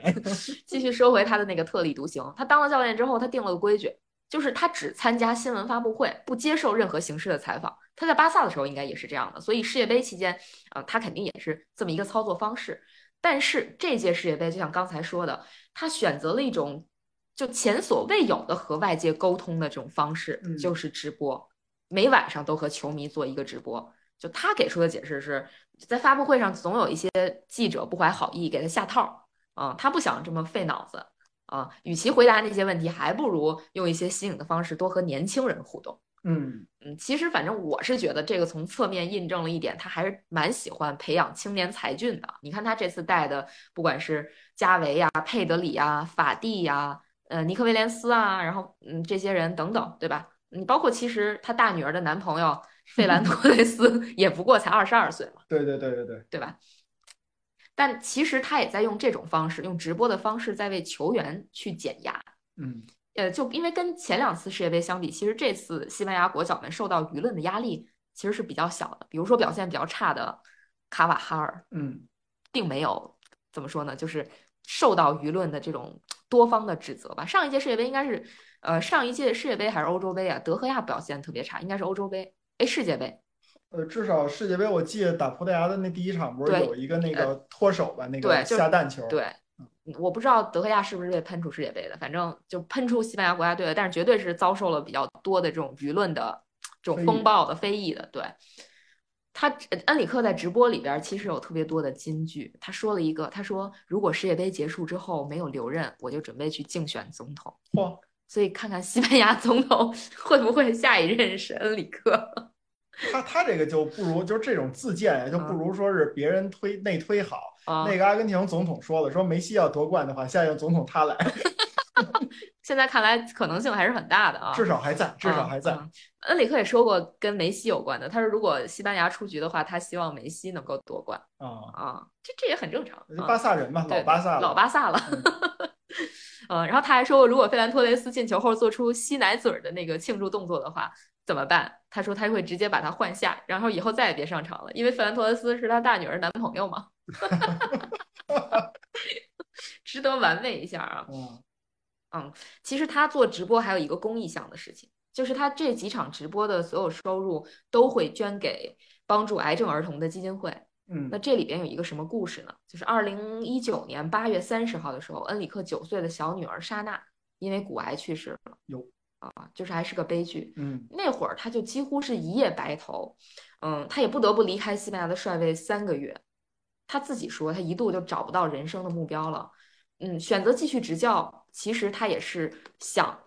怎么说呢？用年轻人来带给她更多的这种欢乐，让她感受到生命的这个活力。嗯，其实咱们都能想象到这种，嗯，白发人送黑发人吧，是多多么痛苦的一件事儿。然后在本届世界杯小组赛对德国的比赛之前，恩里克在社交媒体上还写了这么一段话，他说：“今天是一个特别的日子，除了要和德国队比赛，还因为我的小女儿莎娜要过十三岁生日了。我的宝贝，无论你现在身在何方，祝你今天生日快乐，我们都爱你。”嗯就看着真的特别心酸啊。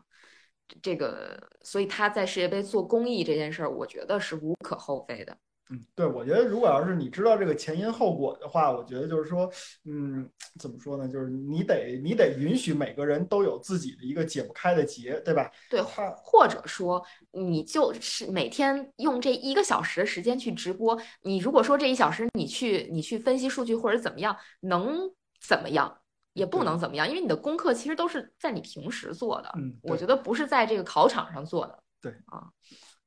嗯，怎么说呢？再接着说恩里克吧。恩里克其实还是一个比较有我我我定义为有冒险精神的人。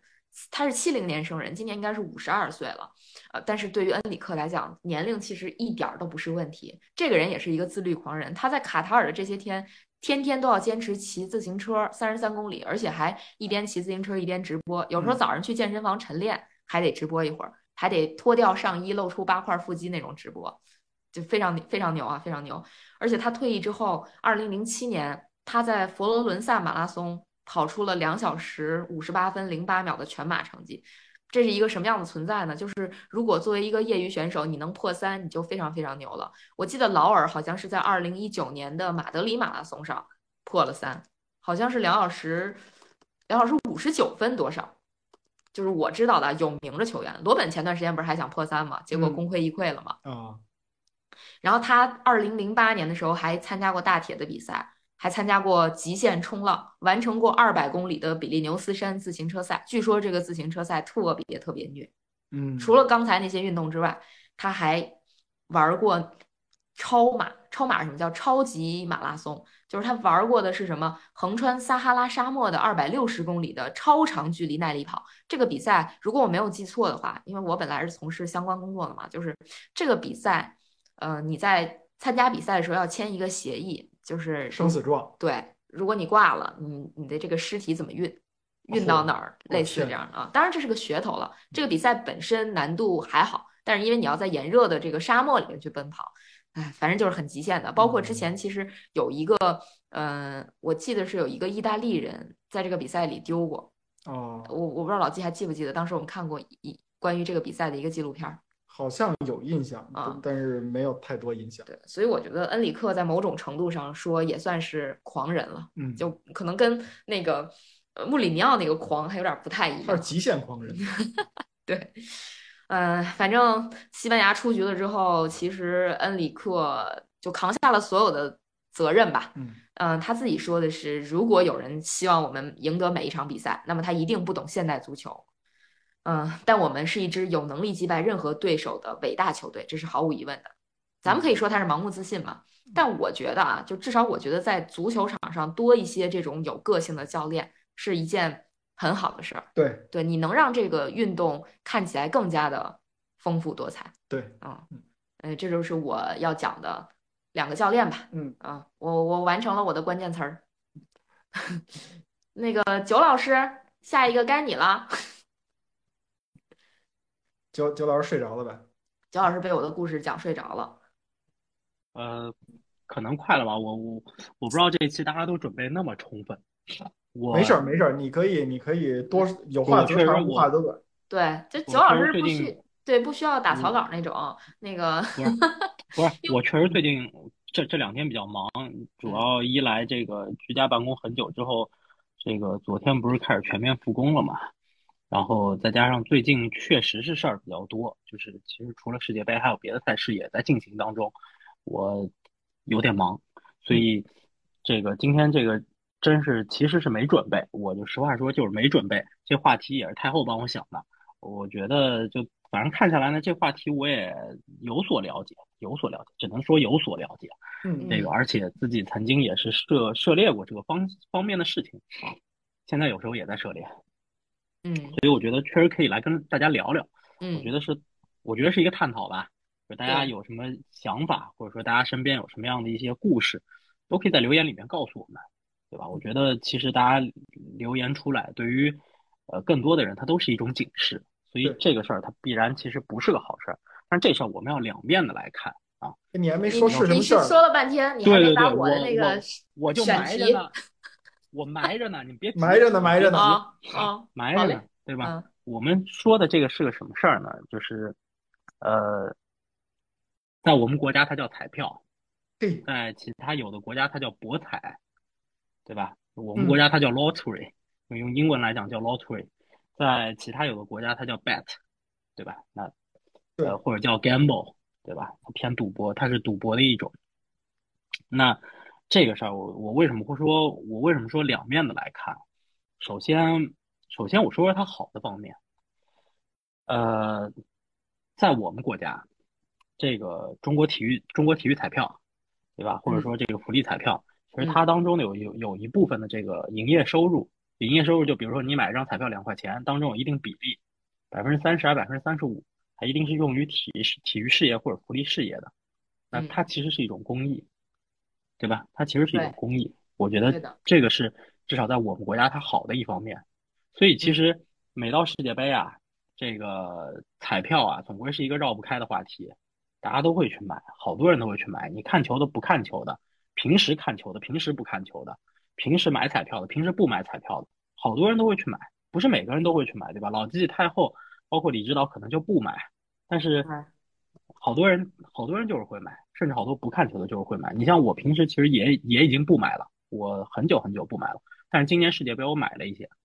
啊，买的比较少，就买了买了那么三四天，嗯，也买了。嗯，反正大家都会去参与。我觉得这是参与对于大多数人来讲，或者说对于不那么热衷于看球的人来讲，他也是参与世界杯、参与体育的一种方式，对，对吧？对也是在给大众体育在做一些很小的、很小、很小，但是是贡献的事情，对，对吧？这我觉得是，我觉得是这个东西事情带给我们比较正面的事情。第二个呢，就是可能对于我们，这是第二个点，可能是对于我们个人来讲，就对于买彩票的各位来讲。那你看比赛总归不只是看了，你就带着一些期许，对吧？你就觉得有点意思了，对吧？希望希望自己能中奖，嗯希望自己能中奖。那每个人都带着这么一个一个一个期许在看比赛，但是我必须得说啊，这个小赌怡情，大赌伤身，别别别买多了，别买多了，在自己承受范围内，对吧？你输了，你就当给这个国家体育事业、公益事业、福利事业做贡献了。贡献，嗯，对你，你你你你别给自己太大压力，说我哎，我想靠这个翻身啊，别干这事儿。这有一个我身边的一个故事，这是我之前在媒体工作的时候一个称之为同事吧。当然这个事儿我们知道它是真的，但是它毕竟它是一个个人私事儿。但我相信这种事儿，其实在在很多人身边都都都都不少见。老季身边应该也有，我跟老季共同认识的一个朋友，我们一起踢球的朋友，也也有过类似的事情，嗯，就是他赌球，他赌球，他赌的特别大。我这个说的，我原来之前单位的同事，他我据我们所知，他是外面欠了欠了债，就因为赌球欠债，是上百万级别，而且是大几百万级别的，嗯这个是非常不好的真一个牛事情。嗯嗯，这个是非常不好的一个事情。然后包括我和老季认识的一个朋友，我们一块儿踢球那会儿，对吧？我们叫他队长。其实嗯最早我我我们觉得队长队长挺仗义，为人挺仗义的。他每次对都是他定场，他定水，从来没有问我们收过场地费、水费这些的。呃，队长确实原来家里条件不错啊，就还可以，对吧？但嗯是也是就是这个赌球赌的特别大。据我就我所知，房子至少输了一套。我这这可是北京，北京的房子啊，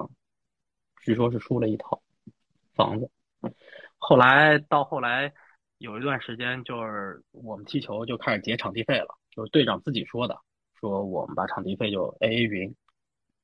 呃，后来再隔一段时间，这球就没有再踢过，一直到现在三年多了吧，对吧，老季？三年多对，，三年三多四，年了，嗯，一直就没有再踢了，就所以我觉得就这个事儿啊，我觉得大家看为了看球增加点乐趣，你稍微买一点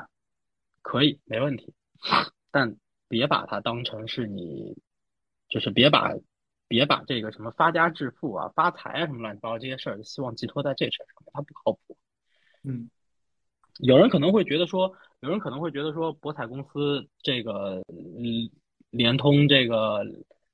各个球队啊或者球员打假球，我不是说这事儿完全完全不存在，不是，不是，啊，它它存在，它存在吗？它存在，它存在于什么呢？你像这种东南亚联赛里头啊，什么这种小联赛，我没有指名道姓说必须是谁啊，这种是这种级别的是可能存在的，是可能存在的，包括包括什么？你比如说像斯诺克，我们都知道斯诺克出现过这事儿，希金斯被钓鱼执法过，那个还有那个胖子李，嗯，那那那斯大蒂胖芬子里李，对，斯蒂芬李他是被坐实，后来就禁赛了。啊，希金斯也被禁赛过一年，对吧？嗯这都是希金斯是被钓鱼执法，就是要求你在，就是你比如说这个球你不进，他们确实是有这本事，就是打着看着像，就是看着像是这个要进的这个架势，但实际上打带跑就没打进的这种，他们是能做到这一点的，确实。啊，斯诺克球员是干过这事儿的，对吧？是有的，但嗯足球运动员就还是那句话，不是说完，不是说一定没有，但是你像世界杯这种级别的比赛，包括这个欧洲五大联赛啊，然后这个什么欧冠啊、欧联啊这种比赛，一般是没有，或者说就是没有。你要说操控比赛，我你要说什么国际足联、欧足联，他们可能怎么怎么弄，那我不知道，我不知道，谁都没证据啊。但是你要说博彩公司操控比赛，至少现代足球在这里头没有。为什么？也很简单，你能你都能踢上世界杯了，那这些球员除了极少数情况，可能像当年的冰岛当中有一些球员，或者现在可能亚洲有一些球员还在踢本国联赛的这种，但其实他们踢本国联赛的很多收入也没有那么，就收入也是挺高的，对他没有必要为了这点钱去，对吧？去踢假球。没错，没有，你你要想明白一件事情，威廉希尔，我觉得很多人都听过这个公司的名字，对吧？在这个足球博彩这个行业里头，它是比较龙头的这么一家公司了。它一年的净利润，一年的净利润就盈利，也就只有一个亿英镑，也嗯就只有一个亿英镑。你说他想搞定一场比赛，或者搞定几场比赛，他要买通多少人，他要花多少钱，他这点利润够吗？对它不够，它不够的。所以就这些大比赛就不可能存在说我博彩公司然后控制这个控制那个，但我们也必须看到。不好意思啊，我也不知道这发生了什么，但我们也， 我我们也我们也必须看到，哎这个就这个背景声还挺还还挺应景。我在聊一些这个违法乱纪的事儿，他给我来一撤房成功，我对吧？这个，但但但但彩票这事儿啊，我们现在也能看到说，其实博彩呢也在一定程度上在反哺体育行业。什么意思呢？就是你看现在低级别的球队，也也不能说叫低级别球队，就是你联赛当中，哪怕是顶级联赛当中的中下游球队，有很多它的胸前广告或者它的主赞助商是博彩公司。而且你像曼联、曼城这些这这个级别的球队，就是我们说豪门级别球队，其实也有博彩公司的赞助，啊对对吧？曼联现在是马拉松嘛，对吧？马拉松马拉松 bet 这种，就他们也有。而且当年 B Win 很多人都知道这个 B Win 还赞助过皇马呀、AC 米兰等等豪门的胸前广告。没错，那这个对于俱乐部来说是一笔是一笔赞助收入，因为确实博彩公司有这个需求，它的主要人群就是球迷群体。嗯，对吧？他能他能通过这个去打响一个品牌。其实说说白了，你说作为一个作为一个这个国外他们赌球来说，你在这个平台买还是在那个平台买，一个是用户习惯，另外一个就是看谁看谁赔付率高嘛，嗯对不对？嗯所以他这个也是一个打品牌的方式嘛。对，那他们给球队的这些赞助赞助款，其实也是球队收入的一部分。嗯但不要误解他们会跟球队有什么样的一个关联。你像那个 Kazoo 吧，C A Z O O 那家公司，它应该就是一家博彩公司，我如果没记错的话，他是维拉还是谁的赞助来着？维拉、埃弗顿都是它，啊，对对对对对，都是它，对吧？嗯那而且像当年当年这个必赢 B Win 赞助了 AC 米兰、皇家马德里，那对他们俩踢比赛，你你说谁赢，对怎么操控？对吧？对，不是那么回事儿。嗯，哦，不好意思，Kazoo 是一个汽车购买和租赁的，白说它半它不天。是博彩。哎，但但博彩一样的，就是你对那个 B Win B Win 这例子是一样的，对对对吧？它它不是通过他们啊，不是通过操控比赛的方式去达到盈利的目的，在这儿其实可以跟大家讲讲，就是国外的博彩啊和中国的体育彩票啊，这个都这个玩法上有点不一样。其实，国外的博彩，呃，那很多人可能会问啊，那他不通过操控比赛，不靠这样子来赢钱，他赢什么钱？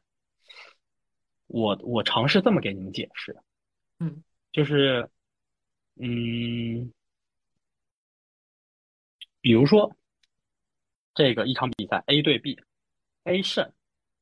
赔率是一赔一点五，平赔率是一赔四，嗯对吧？然后 B 胜赔率是一赔六，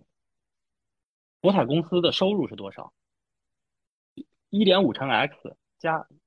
四乘以 y 加六乘以 z，这是它的收入。嗯，它的支出是多少？就是赢的那一部分嘛。对，赢的那部分是它的支出，剩下的是它的利润。对，它只需要保证它的收入大于它的支出就可以了。这是当它基于一种玩法的时候，这也就是为什么你们会看到那个赔率是上下变动的。它有一套计算逻辑，就它有一套模型。你要知道，你要知道，你永远不可能赢，是因为你是一个人，而他们后面是一一整套一整套机制。团队和嗯很多的人，对，一个团队和很多的计算机，这个计算机的运力是非常强，就是计算能力是非常强的，嗯，你怎么可能算得过他们呢？你对吧有比他们还厉害的运力、那个智慧和机器。或者说，或者说更直观一点，就是大家会看有一个玩法叫做让球，对吧？其实我们的体育彩票也有让球，我们体育彩票是让一球、让两球这种的，对吧？对 对，在在在博彩里头，它有出现什么让半球，半球，嗯，对吧？然后甚至让让什么让让平半，什么让半一，就这种，哎，这种方式。但最简单的一个例子就是平手盘，平手盘什么意思呢？就是我默认这场比赛就是零比零，我让一球就什么意思呢？就我认为这场比赛就零比一这样子开场，对吧？嗯，那平手盘就就这场比赛就是零比零开始。你你仔细去看，当任何一场比赛开出平手盘的时候，主队的赔率，就主队胜的赔率和客队胜的赔率相加，它有没有可能达到二？不可能，嗯，为什么呀？你要达到二的话，什么概念？啊达到二什么概念？你算算，对不对？如果是主队赢，比如说相加达到二什么概念啊？举个最简单例子，两边都是一，明白这意思吗？就两边两两边的赔率都是一赔一，对，这就这就相加达到二了，对吧？对对，嗯，主队赢，那个买主队赢的人，对吧？就你你买了一块钱，我就赔你一块钱；客队赢，你买客队赢的人买了一块钱，我赔你一块钱。我们假设它就是一个正态，它它就是一个等比例，五十五十。他挣谁的钱？他一分钱都挣不回来，对不对？嗯对你即使说大家等比例胜平负等比例都是百分之三点三十三点三三三三三，在国外的博彩的概念里头，如果打平出现打平的话，这个叫做走盘，钱是返回给你的，就是你买了一块钱，我还退回给你一块钱，就相当于你这球你这场比赛没买。呃国内的足球彩票不是这概念啊，国内足球彩票它有让球平这个概念。嗯对吧？但国外来讲，国外的那个博彩来讲就是这个样子。是什么概念？你买了 A 队胜，A 队胜了，你一块钱变两块钱，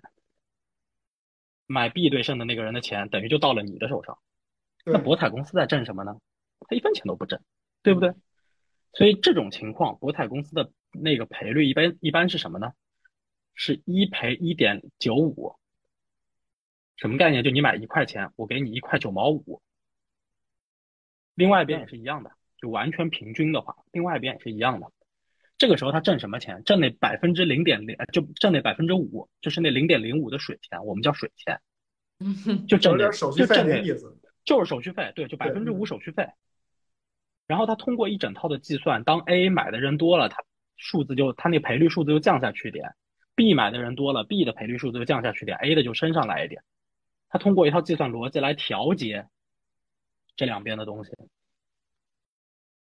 嗯，没错，因为它是一个数学概念，在他这边买的人有就无穷大，嗯无穷多的人啊，他只要最后占那个水田就行。嗯，而且你你可能也会说，哎，那像那天沙特对阿根廷中冷门，这个博彩公司他也预测不到呀，他也输了呀，怎么办？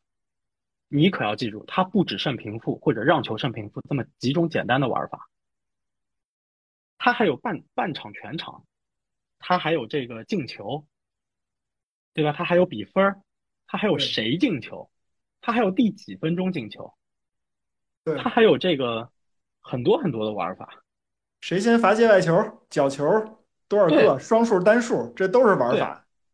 我我我曾经，我就说我自己，我曾经玩到什么极致，这个叫做滚球啊！就你在比赛进行过程当中，你还不你还能不停投出。嗯，我个人经历，曾经我在国外读书的时候，到过什么程度？我盯着那个比赛，我连点球都买，你知道吗？我连点球都买，点球进与不进，就下一个点球进还是不进，我都玩过。嗯，就是非常容易就让你陷进去了，是吧？就拔不出对来的那种陷进去。拔不出来，拔不出来嗯，但是非常刺激，你知道吗？就是你刚下完五百块钱，下完一百块钱，叭那边一个点球出来，你结果马上就出来，你马上还能下下一个。嗯，但我告诉你，大数据你到最后永远是输的。对，嗯所有人，你只要玩的时间足够长，你永远是输的嗯。我们体育彩票，呃，虽然大家老说哎体育彩票那赔付率赔率低一点，但你要想到体育彩票本身，它营业额当中有一部分就是拿去做公益，这是一块儿，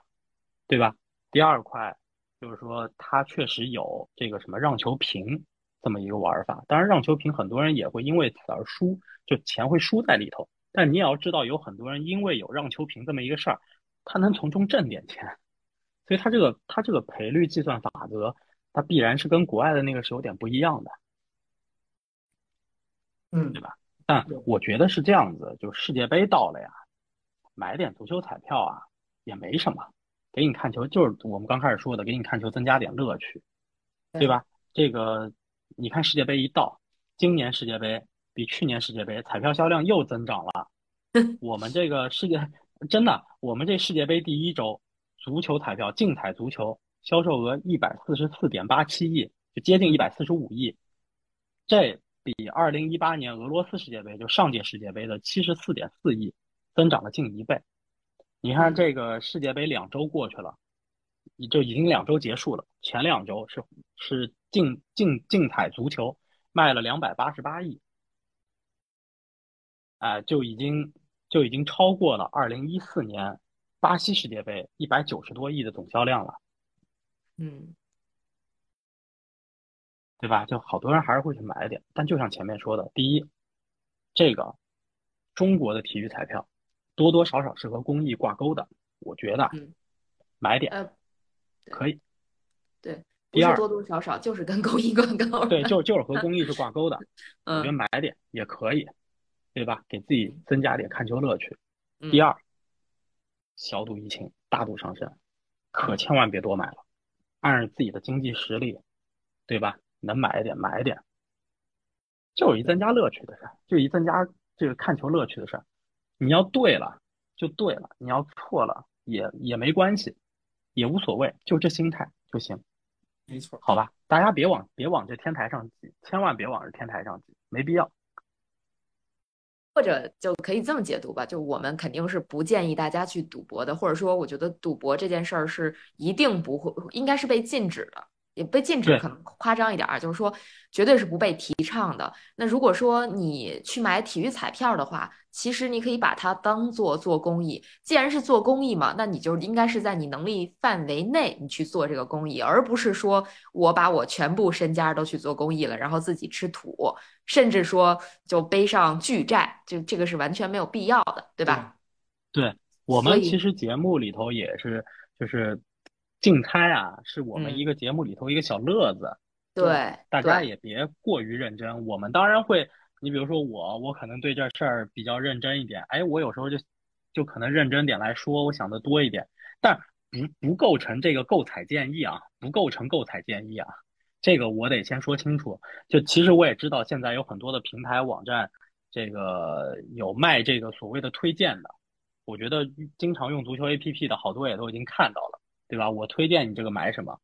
但但这个往往是要花钱的。我觉得反正你要钱多烧得慌，你买也行。但但这事儿，但但这事儿，我可跟大家说明白了，这这事儿大概率它是一智商税，什么意思？呃，什么意思呢？就是其实任何一个正常人，任何一个正常人，你瞎猜，瞎猜，你的这个正确率应该也在百分之四十五到百分之五十五之间。嗯，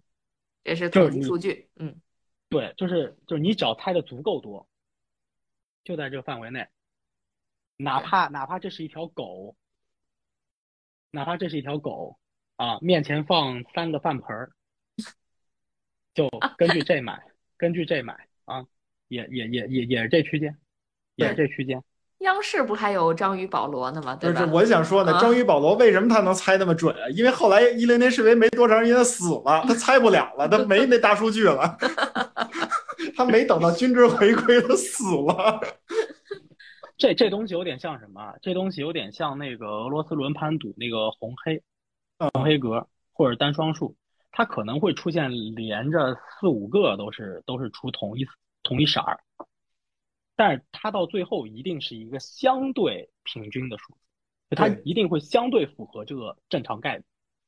对我只是说相 对符合，无限接近。比如说就是百分之五十六对百分之四十四，或者百分之那个四十八对百分之五十二，嗯，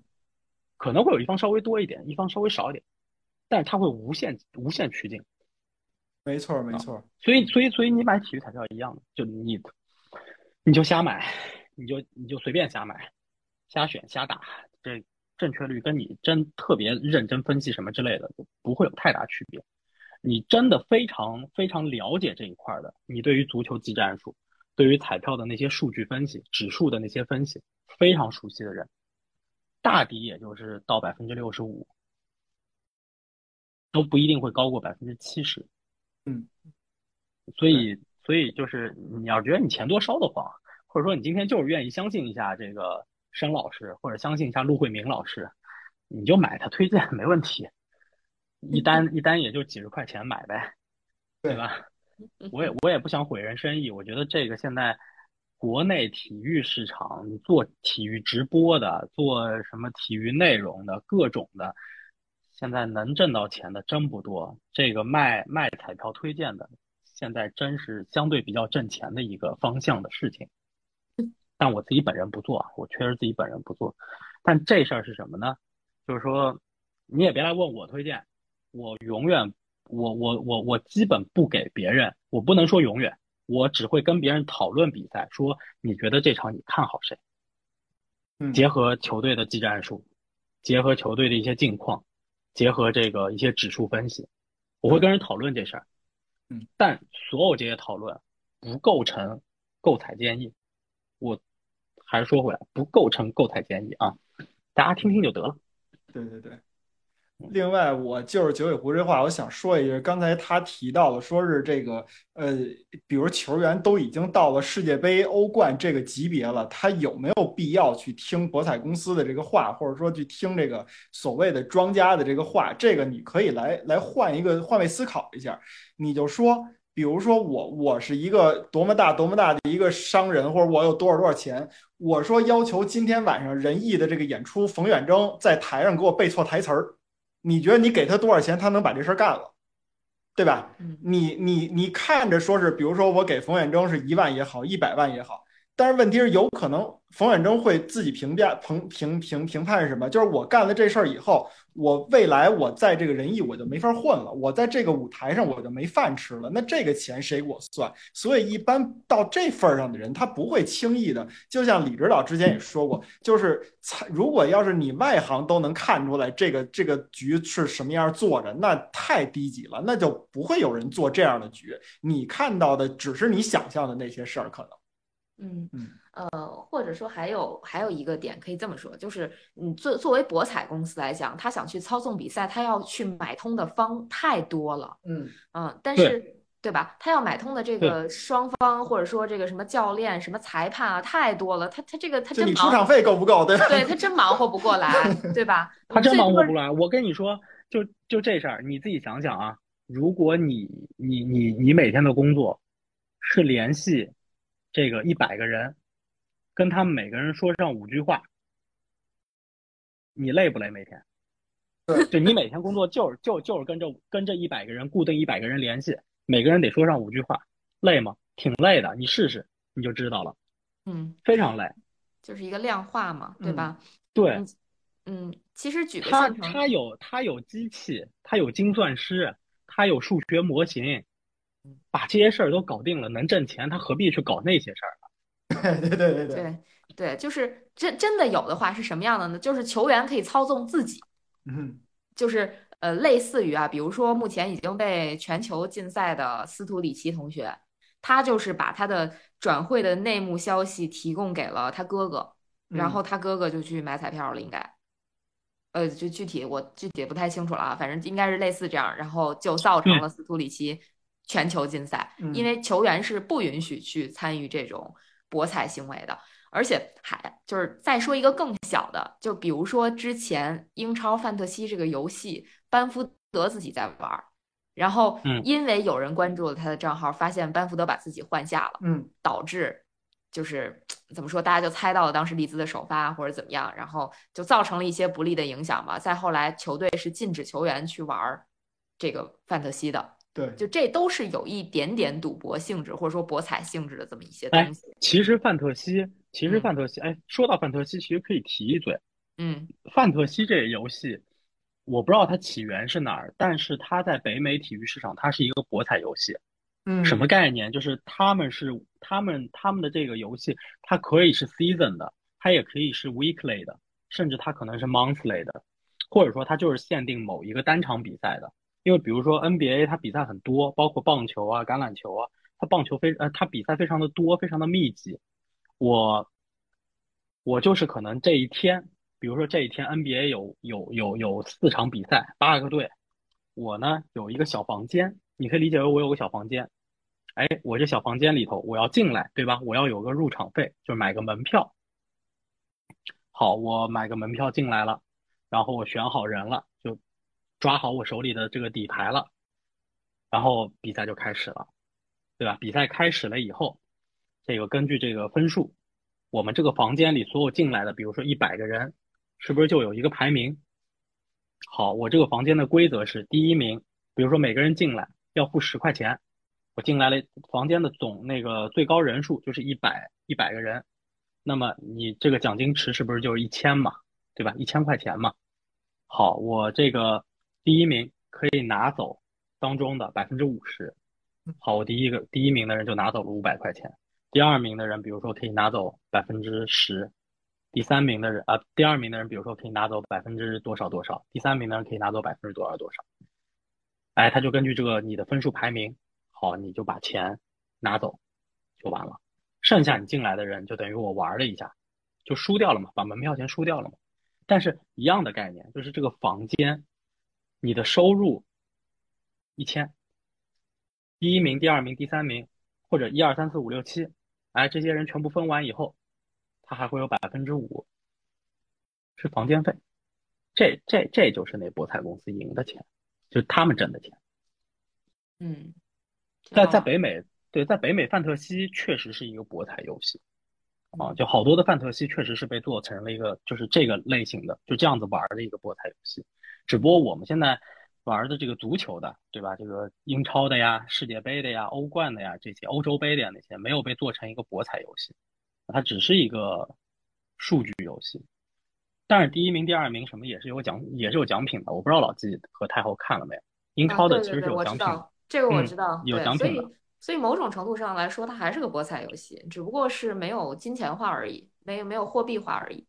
呃，没有金钱化，它肯定就不叫博彩嘛。在我们国家，赌博的定义是钱进钱出嘛，嗯对吧？你你现在能看到很多什么钱进，或者说积分进，然后物品出这种，那现在这种嗯都不算，都嗯都都没有被定义为是赌博啊。对对对对对，但嗯它有价值嘛，对吧？对对对对，嗯嗯，对，还很好玩儿啊。就是讲讲了讲，其实我们今天主要还是讲了讲跟世界杯相关的一些花边或者周边，嗯嗯，然后也算是给大家科普一些内容，或者说讲述一些故事吧。我觉得这种形式，如果大家觉得还 OK 的话，那我们可能在休赛的时候会呃继续给大家送上。